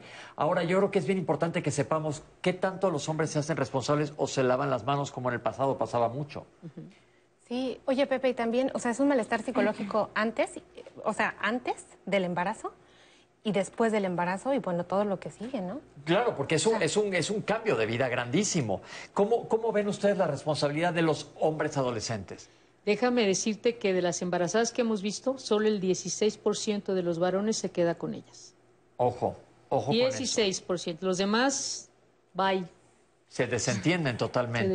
Se. Y esto lo vemos continuamente. Entonces, por eso yo insisto mucho en la igualdad de género, que se le tiene que dar la- tanto la responsabilidad al hombre como a la mujer para la hora de tener relaciones sexuales. Las mujeres, eh, decir no a menos que utilicemos un método. Vamos a hablar más adelante de los métodos anticonceptivos.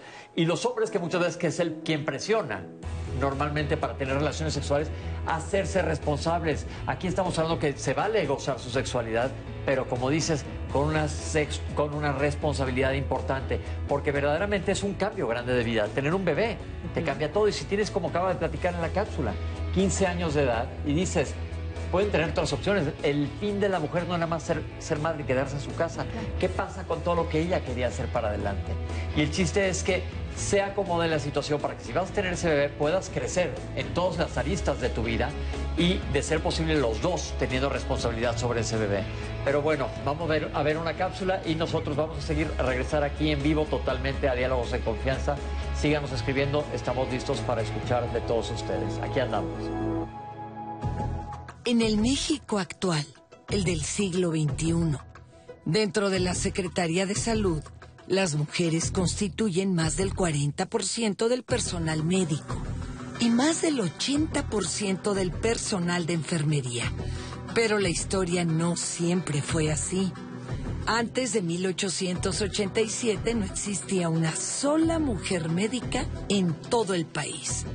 Y es hasta el 24 de agosto de ese año que Matilde Montoya hizo historia cuando a sus 30 años, en la Escuela Nacional de Medicina, presentó su examen profesional para ser reconocida como médica. Matilde Montoya se convirtió en la primera mujer médica de México, causando reacciones encontradas en la sociedad de la época. Hubo desde quienes reconocían y aplaudían su trabajo y veían en ella un inicio para cambiar el lugar de la mujer en la sociedad, hasta aquellos que cuestionaban la validez de su esfuerzo, argumentando que no era natural que una mujer se inclinara por una profesión que no estaba de acuerdo con las características de su sexo. Desde aquel entonces, el camino ha sido complicado. Pero hoy en día, miles de mujeres deciden cursar carreras relacionadas con el área de la salud, ejerciendo funciones que van desde la atención a pacientes, la investigación, hasta el diseño de políticas públicas que las han llevado a la toma de decisiones trascendentales para beneficio de todos los mexicanos.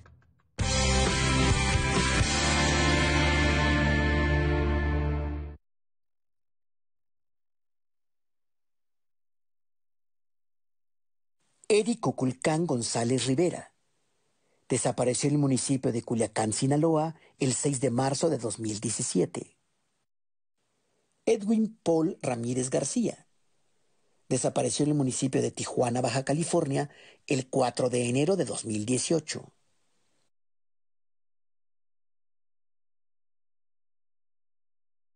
México, su naturaleza, su cultura, sus colores, sus sabores, las diferencias. Entre todas y todos nos fortalece. Vamos a luchar para darlo todo con determinación, con orgullo, con fuerza. Va por el futuro, va por nuestra gente, va por el bienestar, va por las familias, va por esta tierra, va por México. En 2018 ofrecimos transformar la basura en energía, permiso laboral para asistir a reuniones escolares, impartir educación contra el bullying y que las empresas permitan el trabajo en casa. Todas estas propuestas ya son ley. En el Partido Verde estamos trabajando nuevas propuestas para superar la crisis económica y de salud, para detener la violencia contra las mujeres y para vivir con más seguridad. Juntos podemos cambiar nuestra realidad. Partido Verde. Algo muy, muy típico de aquí de Tlaxcala es que le dicen tlatloyos. ¿Tlal qué? Los conocemos como tlacoyos. ¿Cómo? Tlatloyos. ¿Qué? Tlacoyos. Ah. Pero es más o menos lo que conocemos igual, ¿no? Tienen esta forma y están rellenos de alberjón. De alberjón. Así ¿Eh? es. Este también es de temporada. Eso les vamos a dar una fritita ahorita con manteca Ah, para prepararlos con su salsa. Oye, pero el alberjón te decía también es de temporada. También es de temporada, sí. La Ruta del Sabor, Tlasco, martes, 20 horas. A los partidos nos toca hacer campaña con responsabilidad y respeto por las normas sanitarias. A los medios nos toca difundir información veraz. Y aquí detrás de nosotros tenemos a quienes votamos nos toca analizar y comparar las propuestas. Junto con nuestro INE nos toca organizar y vigilar las elecciones. Y a ti, te toca salir a votar, cuidándote y cuidando de todas y todos. Las elecciones las hacemos todas y todos. Este 6 de junio, el voto sale y vale. INE. El Tribunal Electoral del Estado de México resuelve con justicia y celeridad las controversias jurídicas derivadas del proceso electoral. Las magistradas y los magistrados garantizamos tus derechos político-electorales conforme a los principios de certeza, imparcialidad, objetividad, legalidad y probidad. Y resolvemos de forma pronta y expedita los medios de impugnación con la emisión de sentencias. Este proceso electoral tú eliges y nosotros protegemos tu decisión. Tribunal Electoral del Estado de México. Vamos a ir bailando y a disfrutar la vida. Sin importar nuestra edad, siempre hay tiempo para renovarnos. Aprendamos a disfrutar del tiempo con nosotras mismas como personas mayores. Aprender a envejecer. Nueva temporada. Lunes a jueves, 11.30 horas. Domingos, 11 horas. ¡Comenzamos!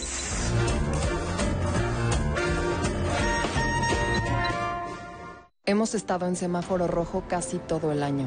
Y aunque sabemos que ha sido un año lleno de problemas y retos, es momento de seguir adelante. En RSP nos identificamos con las mexicanas y los mexicanos que siempre tienen el semáforo verde para ingeniárselas y salir adelante. Nosotros somos una red ciudadana progresista que como a ti, nada nos detendrá para llevar a México adelante. RSP, súmate a la red progresista y vamos juntos adelante. Entra a redes sociales progresistas.org.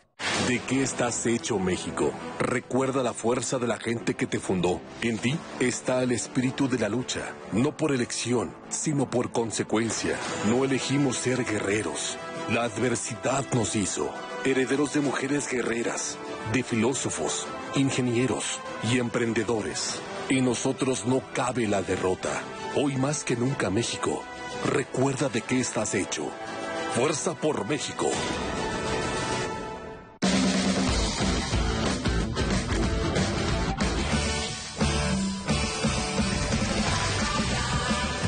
Alexia Ávila se mete a todos los rincones para investigar temas no tan conocidos que son sorprendentes. De todo. Lunes a jueves, 18.30 horas.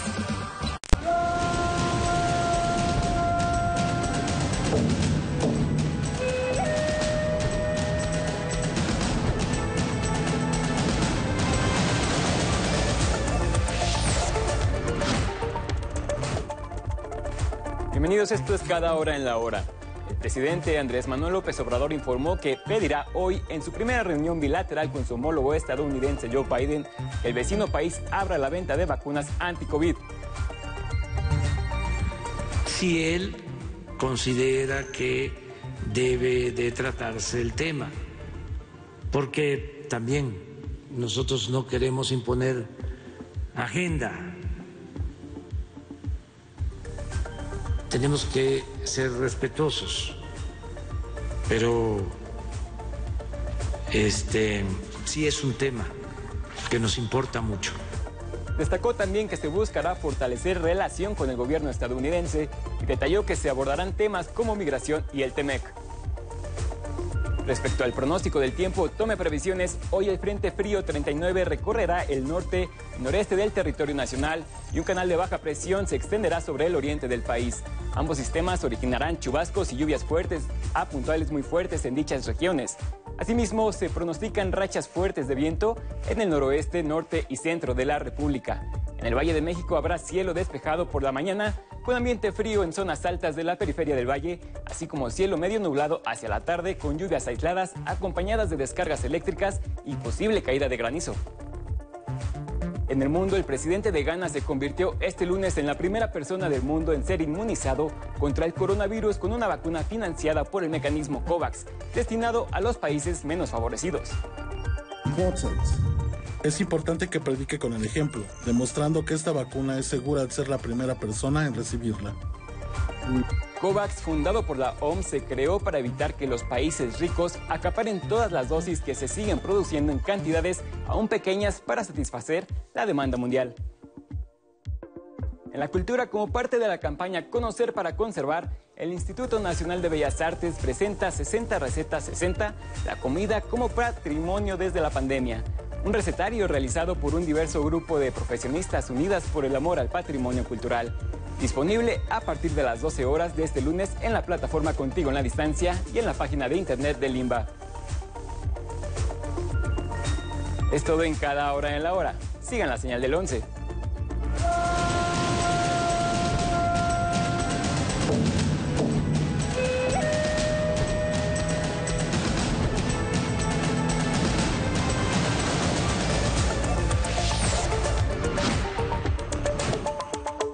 Mientras te tomas un cafecito, estos moneros te hablan de política a su manera. El coronavirus se ha convertido en una herramienta política fantástica.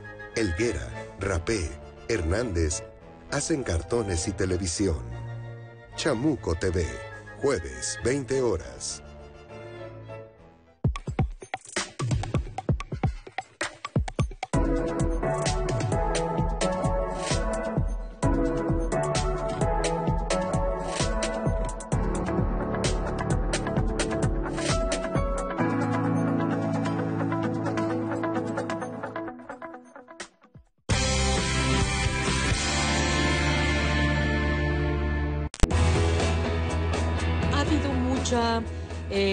Esfuerzos en relación a llevar precisamente educación a los jóvenes. La gran mayoría de ellos utilizan el condón en la primera relación sexual.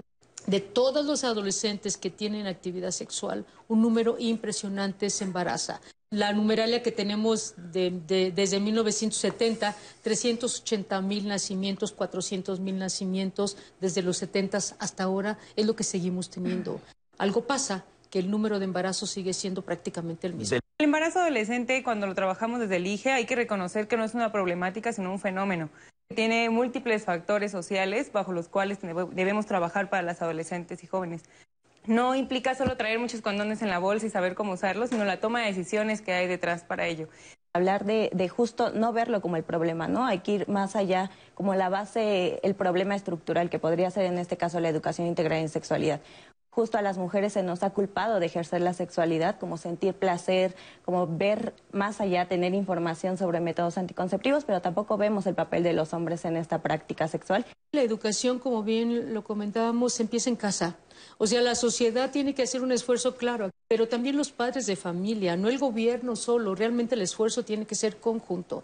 También la educación no solamente es para los adolescentes, los accesos, sino también para los padres de familia, para los maestros, que también a veces no lo saben cómo hacer. brindarle cuáles son los métodos anticonceptivos, saber que se tienen que hacer esas prácticas con consenso. Nadie te puede obligar a tener una práctica sexual. Si los padres de familia no conocen las respuestas o no saben cómo orientarlos o les da pena también, pues estamos los médicos. Tenemos tantos servicios para ellos, pero a veces los desconocen, no saben con quién ir, eh, ven fila. La violencia sexual es una realidad en México, como justo se, se enfatiza más en las personas adolescentes y en las niñas. Generar un ambiente de confianza en la familia y creer cuando una, una adolescente o una niña te dice que algo no está mal. La responsabilidad no debería de caer en la niña en decir no, más bien el contexto debería respaldar y proteger sus derechos. Y que dejemos de hablar desde el miedo en la sexualidad, ¿no? La adolescente que se embaraza tiene dos veces más riesgo de morir que una mujer joven. Por la atención tardía eh, que tienen hacia una consulta obstétrica y que les avisan a los papás ya tarde, que se les nota la barriga. Lo de la interrupción legal son pocas las mujeres que yo veo que se interrumpen. ¿Por qué? Porque primero ni saben que están embarazadas. Desde los programas sociales de MEXFAM buscamos la vinculación de la población hacia los servicios de salud. Los programas sociales trabajan directamente en campo, en calle, buscando a las personas, en este caso a jóvenes, adolescentes, mujeres, que necesiten o tengan esta necesidad de adquirir un método anticonceptivo o de eh, acudir a algún servicio de salud sexual o salud reproductiva.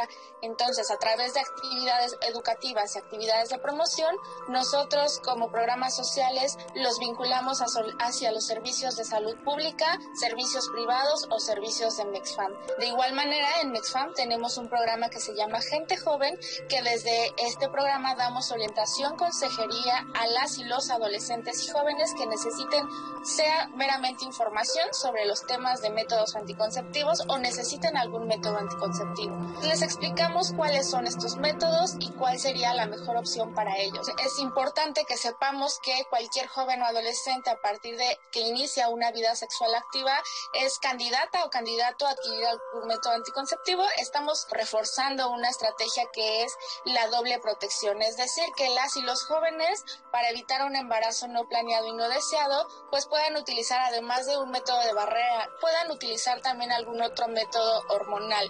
Dentro de los de barrera vamos a encontrar tanto al condón masculino como el condón femenino que también nos ayuda a prevenir una infección de transmisión sexual, además de un embarazo no planeado. Dentro de los hormonales de corta duración vamos a encontrar aquellos como los parches, el anillo, las inyecciones o las pastillas anticonceptivas y los de larga duración vamos a encontrar el, el implante subdérmico y el dispositivo intrauterino. Para referirnos a los métodos que son permanentes o irreversibles, nos vamos a encontrar la oclusión tubárica en las mujeres y la vasectomía en los hombres y cualquier joven adolescente o cualquier chica adolescente y joven puede acudir por estos servicios gratuitos y no tendría por qué haber alguna barrera, algún obstáculo para el acceso a estos servicios anticonceptivos. Seguimos leyendo sus comentarios. Tenemos el de Faustina Robles que nos dice, los jóvenes son irresponsables, creen que no les va a pasar nada y no ven el embarazo como una opción. Y en los centros de salud los métodos anticonceptivos son gratis y aún así no los van a solicitar. Em, un anónimo nos comenta, no entiendo cómo los padres rechazan a la, a la adolescente embarazada si ellos fueron la misma causa de lo que provocó. Eh, Malégula nos dice, bueno, el problema está en la familia. Anteponen eh, siempre la religión, el machismo y otros factores sociales. Eh, tenemos aquí el comentario de qué pasa con los adolescentes que tienen alguna discapacidad y que se valen por los padres. Ellos cómo pueden tener una sexualidad responsable. Y también nos preguntan, un comentario anónimo, Pepe, que eh, nos comparte que ella tuvo una vida sexual activa a los 17 años y que fue una experiencia realmente desagradable. A partir de ella, pues bueno, se, eh, se volvió introvertida, se volvió miedosa, le da miedo hablar en público y también eh, dice que no quiere socializar con personas nuevas y aproximadamente hace 10 años no se anima a tener alguna relación ni amorosa, ni sexual, ni estable. Ella tiene actualmente 27 años. Tenemos también el comentario de Andrea que nos dice, bueno, que se conozcan los derechos, pero que también se hablen de las responsabilidades que lleva a tener una vida sexual activa. Wendy García nos insiste en que por favor hablemos sobre drogas y alcohol, que lo hagan de manera consciente, libre y responsable y no bajo el efecto de drogas y alcohol. Cristal también nos comparte su experiencia y nos dice, bueno, yo fui mamá adolescente a los 15 años. Tuvo cuatro hijos, uno de 26 años, de 21, de 20 y de 15. Y dice que hasta ahorita nadie ha salido embarazado embarazado o embarazada. Dicen que pues ellos no iban, que todas las personas al principio le dijeron que sus hijos iban a compartir los mismos, a repetir los patrones que ella tenía, pero que realmente no, porque ella, ella se encargó de hacerle sentir a sus hijos amados y que para todo hay un tiempo y no pasó como en su caso. Maru Chapa nos dice, hablen de salud sexual integral y esto es importantísimo para nuestras adolescentes en las escuelas y en todos lados. Un comentario anónimo nos dice, esto es fácil en la ciudad, en el pueblo no teníamos ninguna opción. El hombre a la escuela, pues él sí sería jefe de familia y la mujer pues a lavar y hacer cosas de casa. Mientras más pronto salía mejor. Esto sería menos responsabilidad para el padre. Realmente falta mucha información acá por el campo. Y también nos llama Magda, nos dice, bueno, yo eduqué sola a mi hijo. Cuando estaba en sexto de primaria, eh, yo le explicaba acerca de la sexualidad y le dije, no siempre las relaciones son planeadas, estas se van presentando. Eh, le decía que debería de estar preparado para cuando se presentara. Un día eh, le dije, bueno, ya estás preparado para ser padre. Se espantó y a partir de eso empezamos a platicar sobre la sexualidad. Y un comentario anónimo nos dice, bueno, yo hice conciencia desde el huevo que te ponen a cuidar en la primaria. Lo rompí como cinco veces antes de que terminara la primera semana y dije, no, no puedo ser padre. Muy bien, perfectamente válido.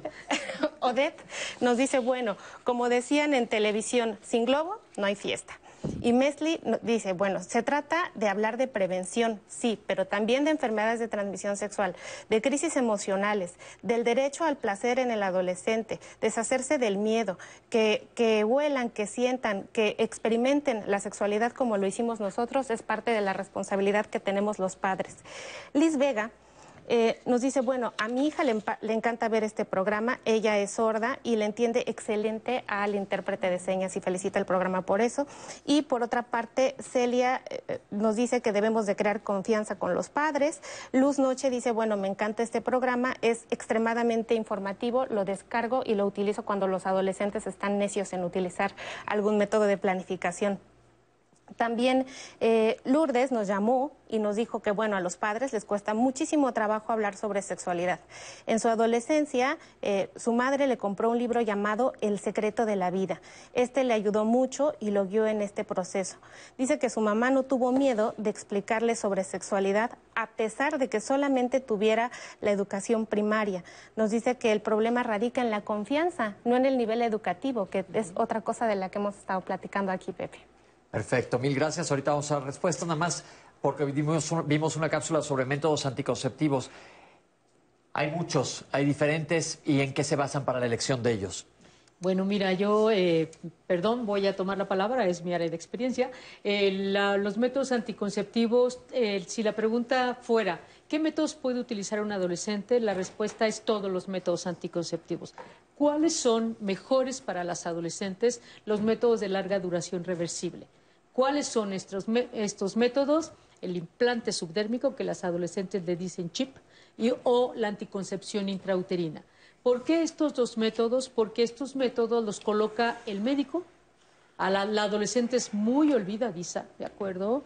Y estos métodos el de larga duración tienen una falla de 0.2%. Prácticamente O nula, sea, sí. y si comparamos esta falla de estos métodos con la oclusión tubaria bilateral, que es el estándar de oro de la anticoncepción, Que es ligar las trompas. Exacto, perdón, que es ligar las trompas. Esta- este método anticonceptivo tiene 0.5% de falla. Estamos hablando de métodos altamente eficaces y seguros para un adolescente. Si yo tengo un adolescente de 14 años que está teniendo relaciones sexuales, ¿qué le puedo colocar? ¿El implante o el dispositivo intrauterino? Sí, sí se lo puede colocar. ¿Hay alguna contraindicación? Ninguna. Vaya con un médico, se lo puede colocar y tendremos una eh, eficacia anticonceptiva de tres años para el implante y cinco años para el anticonceptivo eh, intrauterino. Y ambos son cosas fáciles de colocar. Acuérdense, no estamos invitando a que tengan una vida sexual activa. Cada quien sabe lo que hace.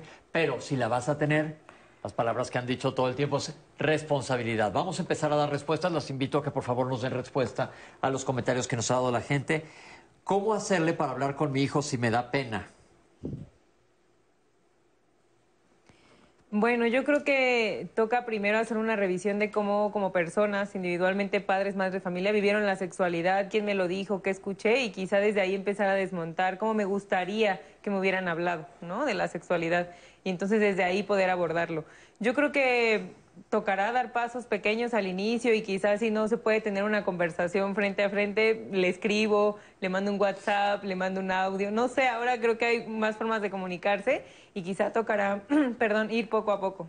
Que esto es bien importante porque aparte ya nos dijo la doctora que es perfectamente válido tener esta pena y dice alguien que nos escribió que, que hasta una maestría tiene y no sabe cómo, pero hay gente que se dedica a esto. Si no quieres ser tú quien habla con ellos, hay opciones que por que se puede hablar. Alguien dice que debería haber máquinas dispensadoras de condones, sí hay, ¿no? Sí, Sí, sí, sí. sí, en los servicios amigables justo le das solamente y te salen muchísimos condones, entonces sí existen. Ok, alguien que decía que la pena es mala, ya quedó clarísimo en este programa que sí. Eh, quiero- nos escribió un adolescente que dice, yo tengo vida sexual activa desde los 15 años, no sé cuántos años tenga ahora, yo quiero tener un 18. método y mi mamá, eh, tiene 18 ahora, y mi mamá le dice que no. Bueno, ya se habló de los derechos sexuales de los adolescentes. Tú tienes derecho que se acerque a ustedes para buscar cuál es el método. Ya comentó la doctora cuáles son los ideales, pero tú y un, dos, tres, por todos los adolescentes que estén en esta situación que los papás no quieren, tú tienes derecho. Eso es bien importante que quede claro. Eh, alguien nos ha hablado mucha gente decir que estamos invitando a una vida sexual. No, nada más estamos hablando con la verdad, porque la vida sexual va a ocurrir. Eh, luego nos comentaban también, eh, acá lo tengo en el guion, de la gente que decide abstenerse de relaciones sexuales. También es válido. Claro. Que es cada vez hay más de estas personas y eso de qué depende o cómo funciona. Pues yo creo que la sociedad va cambiando con el tiempo y que en realidad estas personas ya existían, solo quizá no se habían nombrado, ¿no? La sexualidad es parte de nuestra realidad, ahora más bien toca nombrarla en los espacios públicos. Y perfectamente válido. Si no quieres, pues no, punto y se acabó. Esto es cosa de querer o no querer. Alguien decía que siempre es por una carencia afectiva. Bueno, existen mil términos psicológicos o por pasarla bien. No tiene que ser una carencia afectiva y ahora sí que, como dicen, se, se le salió, se le chispoteó, como decíamos antes. Eh, cuando yo tuve que solo un embarazo y mi familia me dio la espalda, ahora tengo un bebé y no sé qué hacer. ¿A dónde se puede acercar ella para recibir orientación?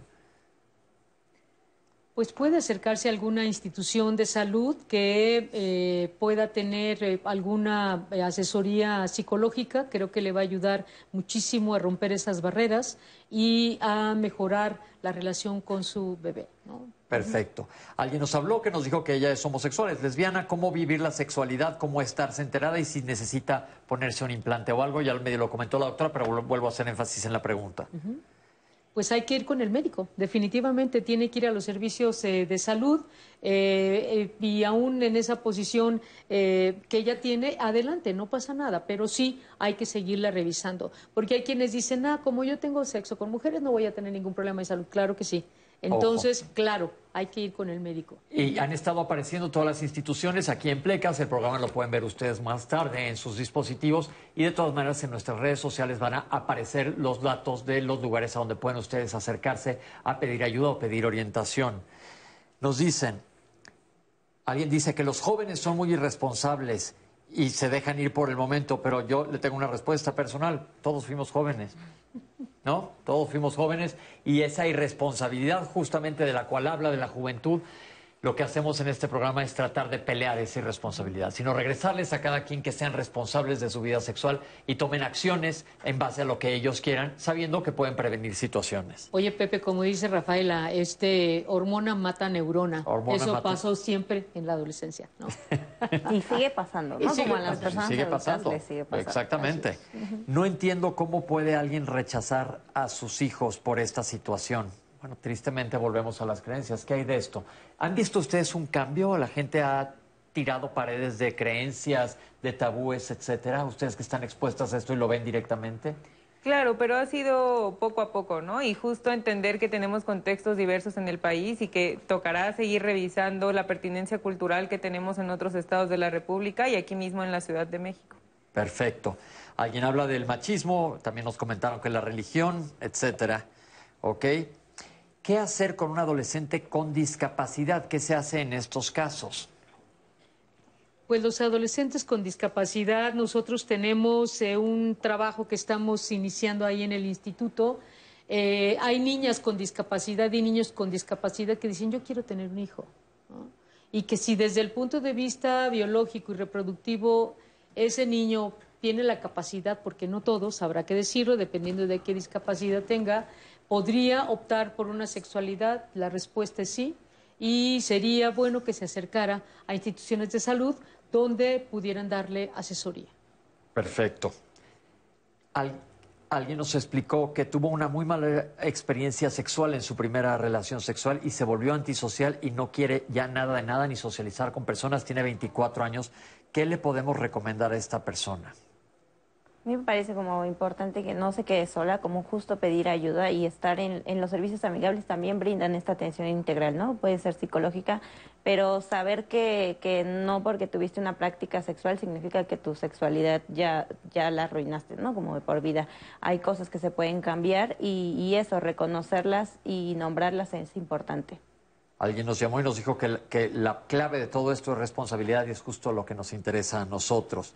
Que si pudieran dar un comentario sobre las drogas y el alcohol. Eh, creo que acá lo que toca volver a, a, tocar es lo que decía Liz un poco al inicio sobre el consentimiento. O sea, no importa qué tan drogado o borracho esté, si no estoy consintiendo de manera verbal o de manera consciente, es no, ¿no? No hay ningún tipo de relación sexual.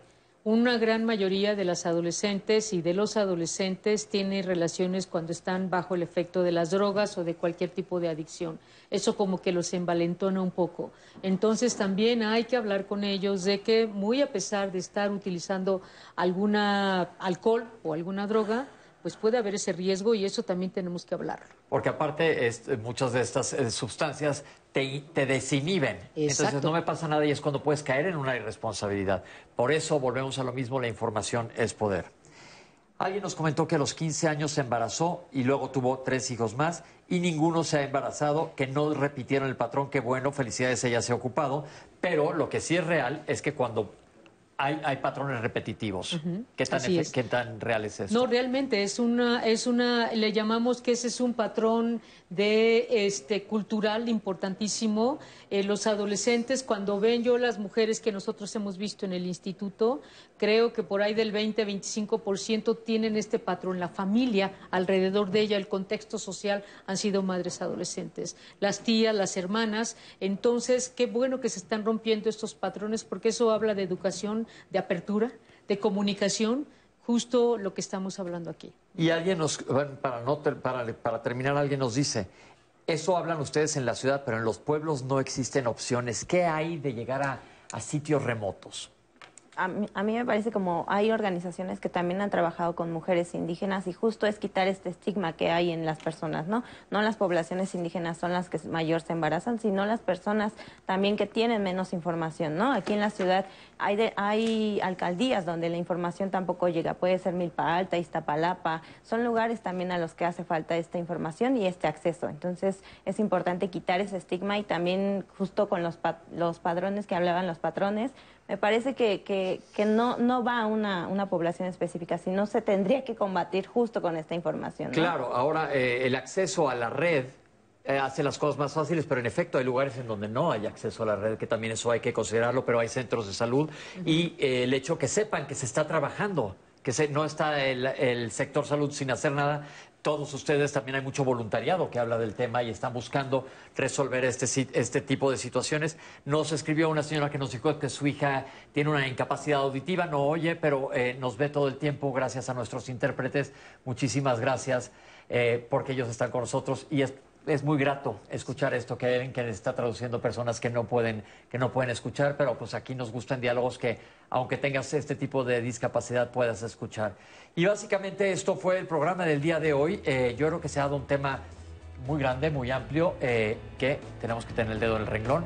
Nos quedan unos segundos, algo que quieran agregar en segunditos. Pues yo quisiera invitarles nuevamente a los padres de familia, a los adolescentes, a la sociedad en su conjunto, que si ellos no saben resolver las dudas en relación a sexualidad, anticoncepción, infecciones de transmisión sexual, acudan a su médico. Él será un gran apoyo y un gran aliado para ellos. También saber que un embarazo no tiene que ser si no lo quieres, ¿no? existe el acceso al aborto y también nos pueden seguir en las redes sociales como Fondo María y Sentir Bonito en Facebook. Perfecto. Que para el ejercicio de derechos sexuales y reproductivos aún nos falta un largo camino, pero ahí vamos. Ahí vamos, pues muchísimas gracias, Itlali. Pepe, un placer. Gracias a todos ustedes en casa y aquí está el programa y lo vamos a poner en todas nuestras redes para quien lo quiera ver más tarde. Gracias por acompañarnos. Muchísimas gracias. Esto fue Diálogos en Confianza.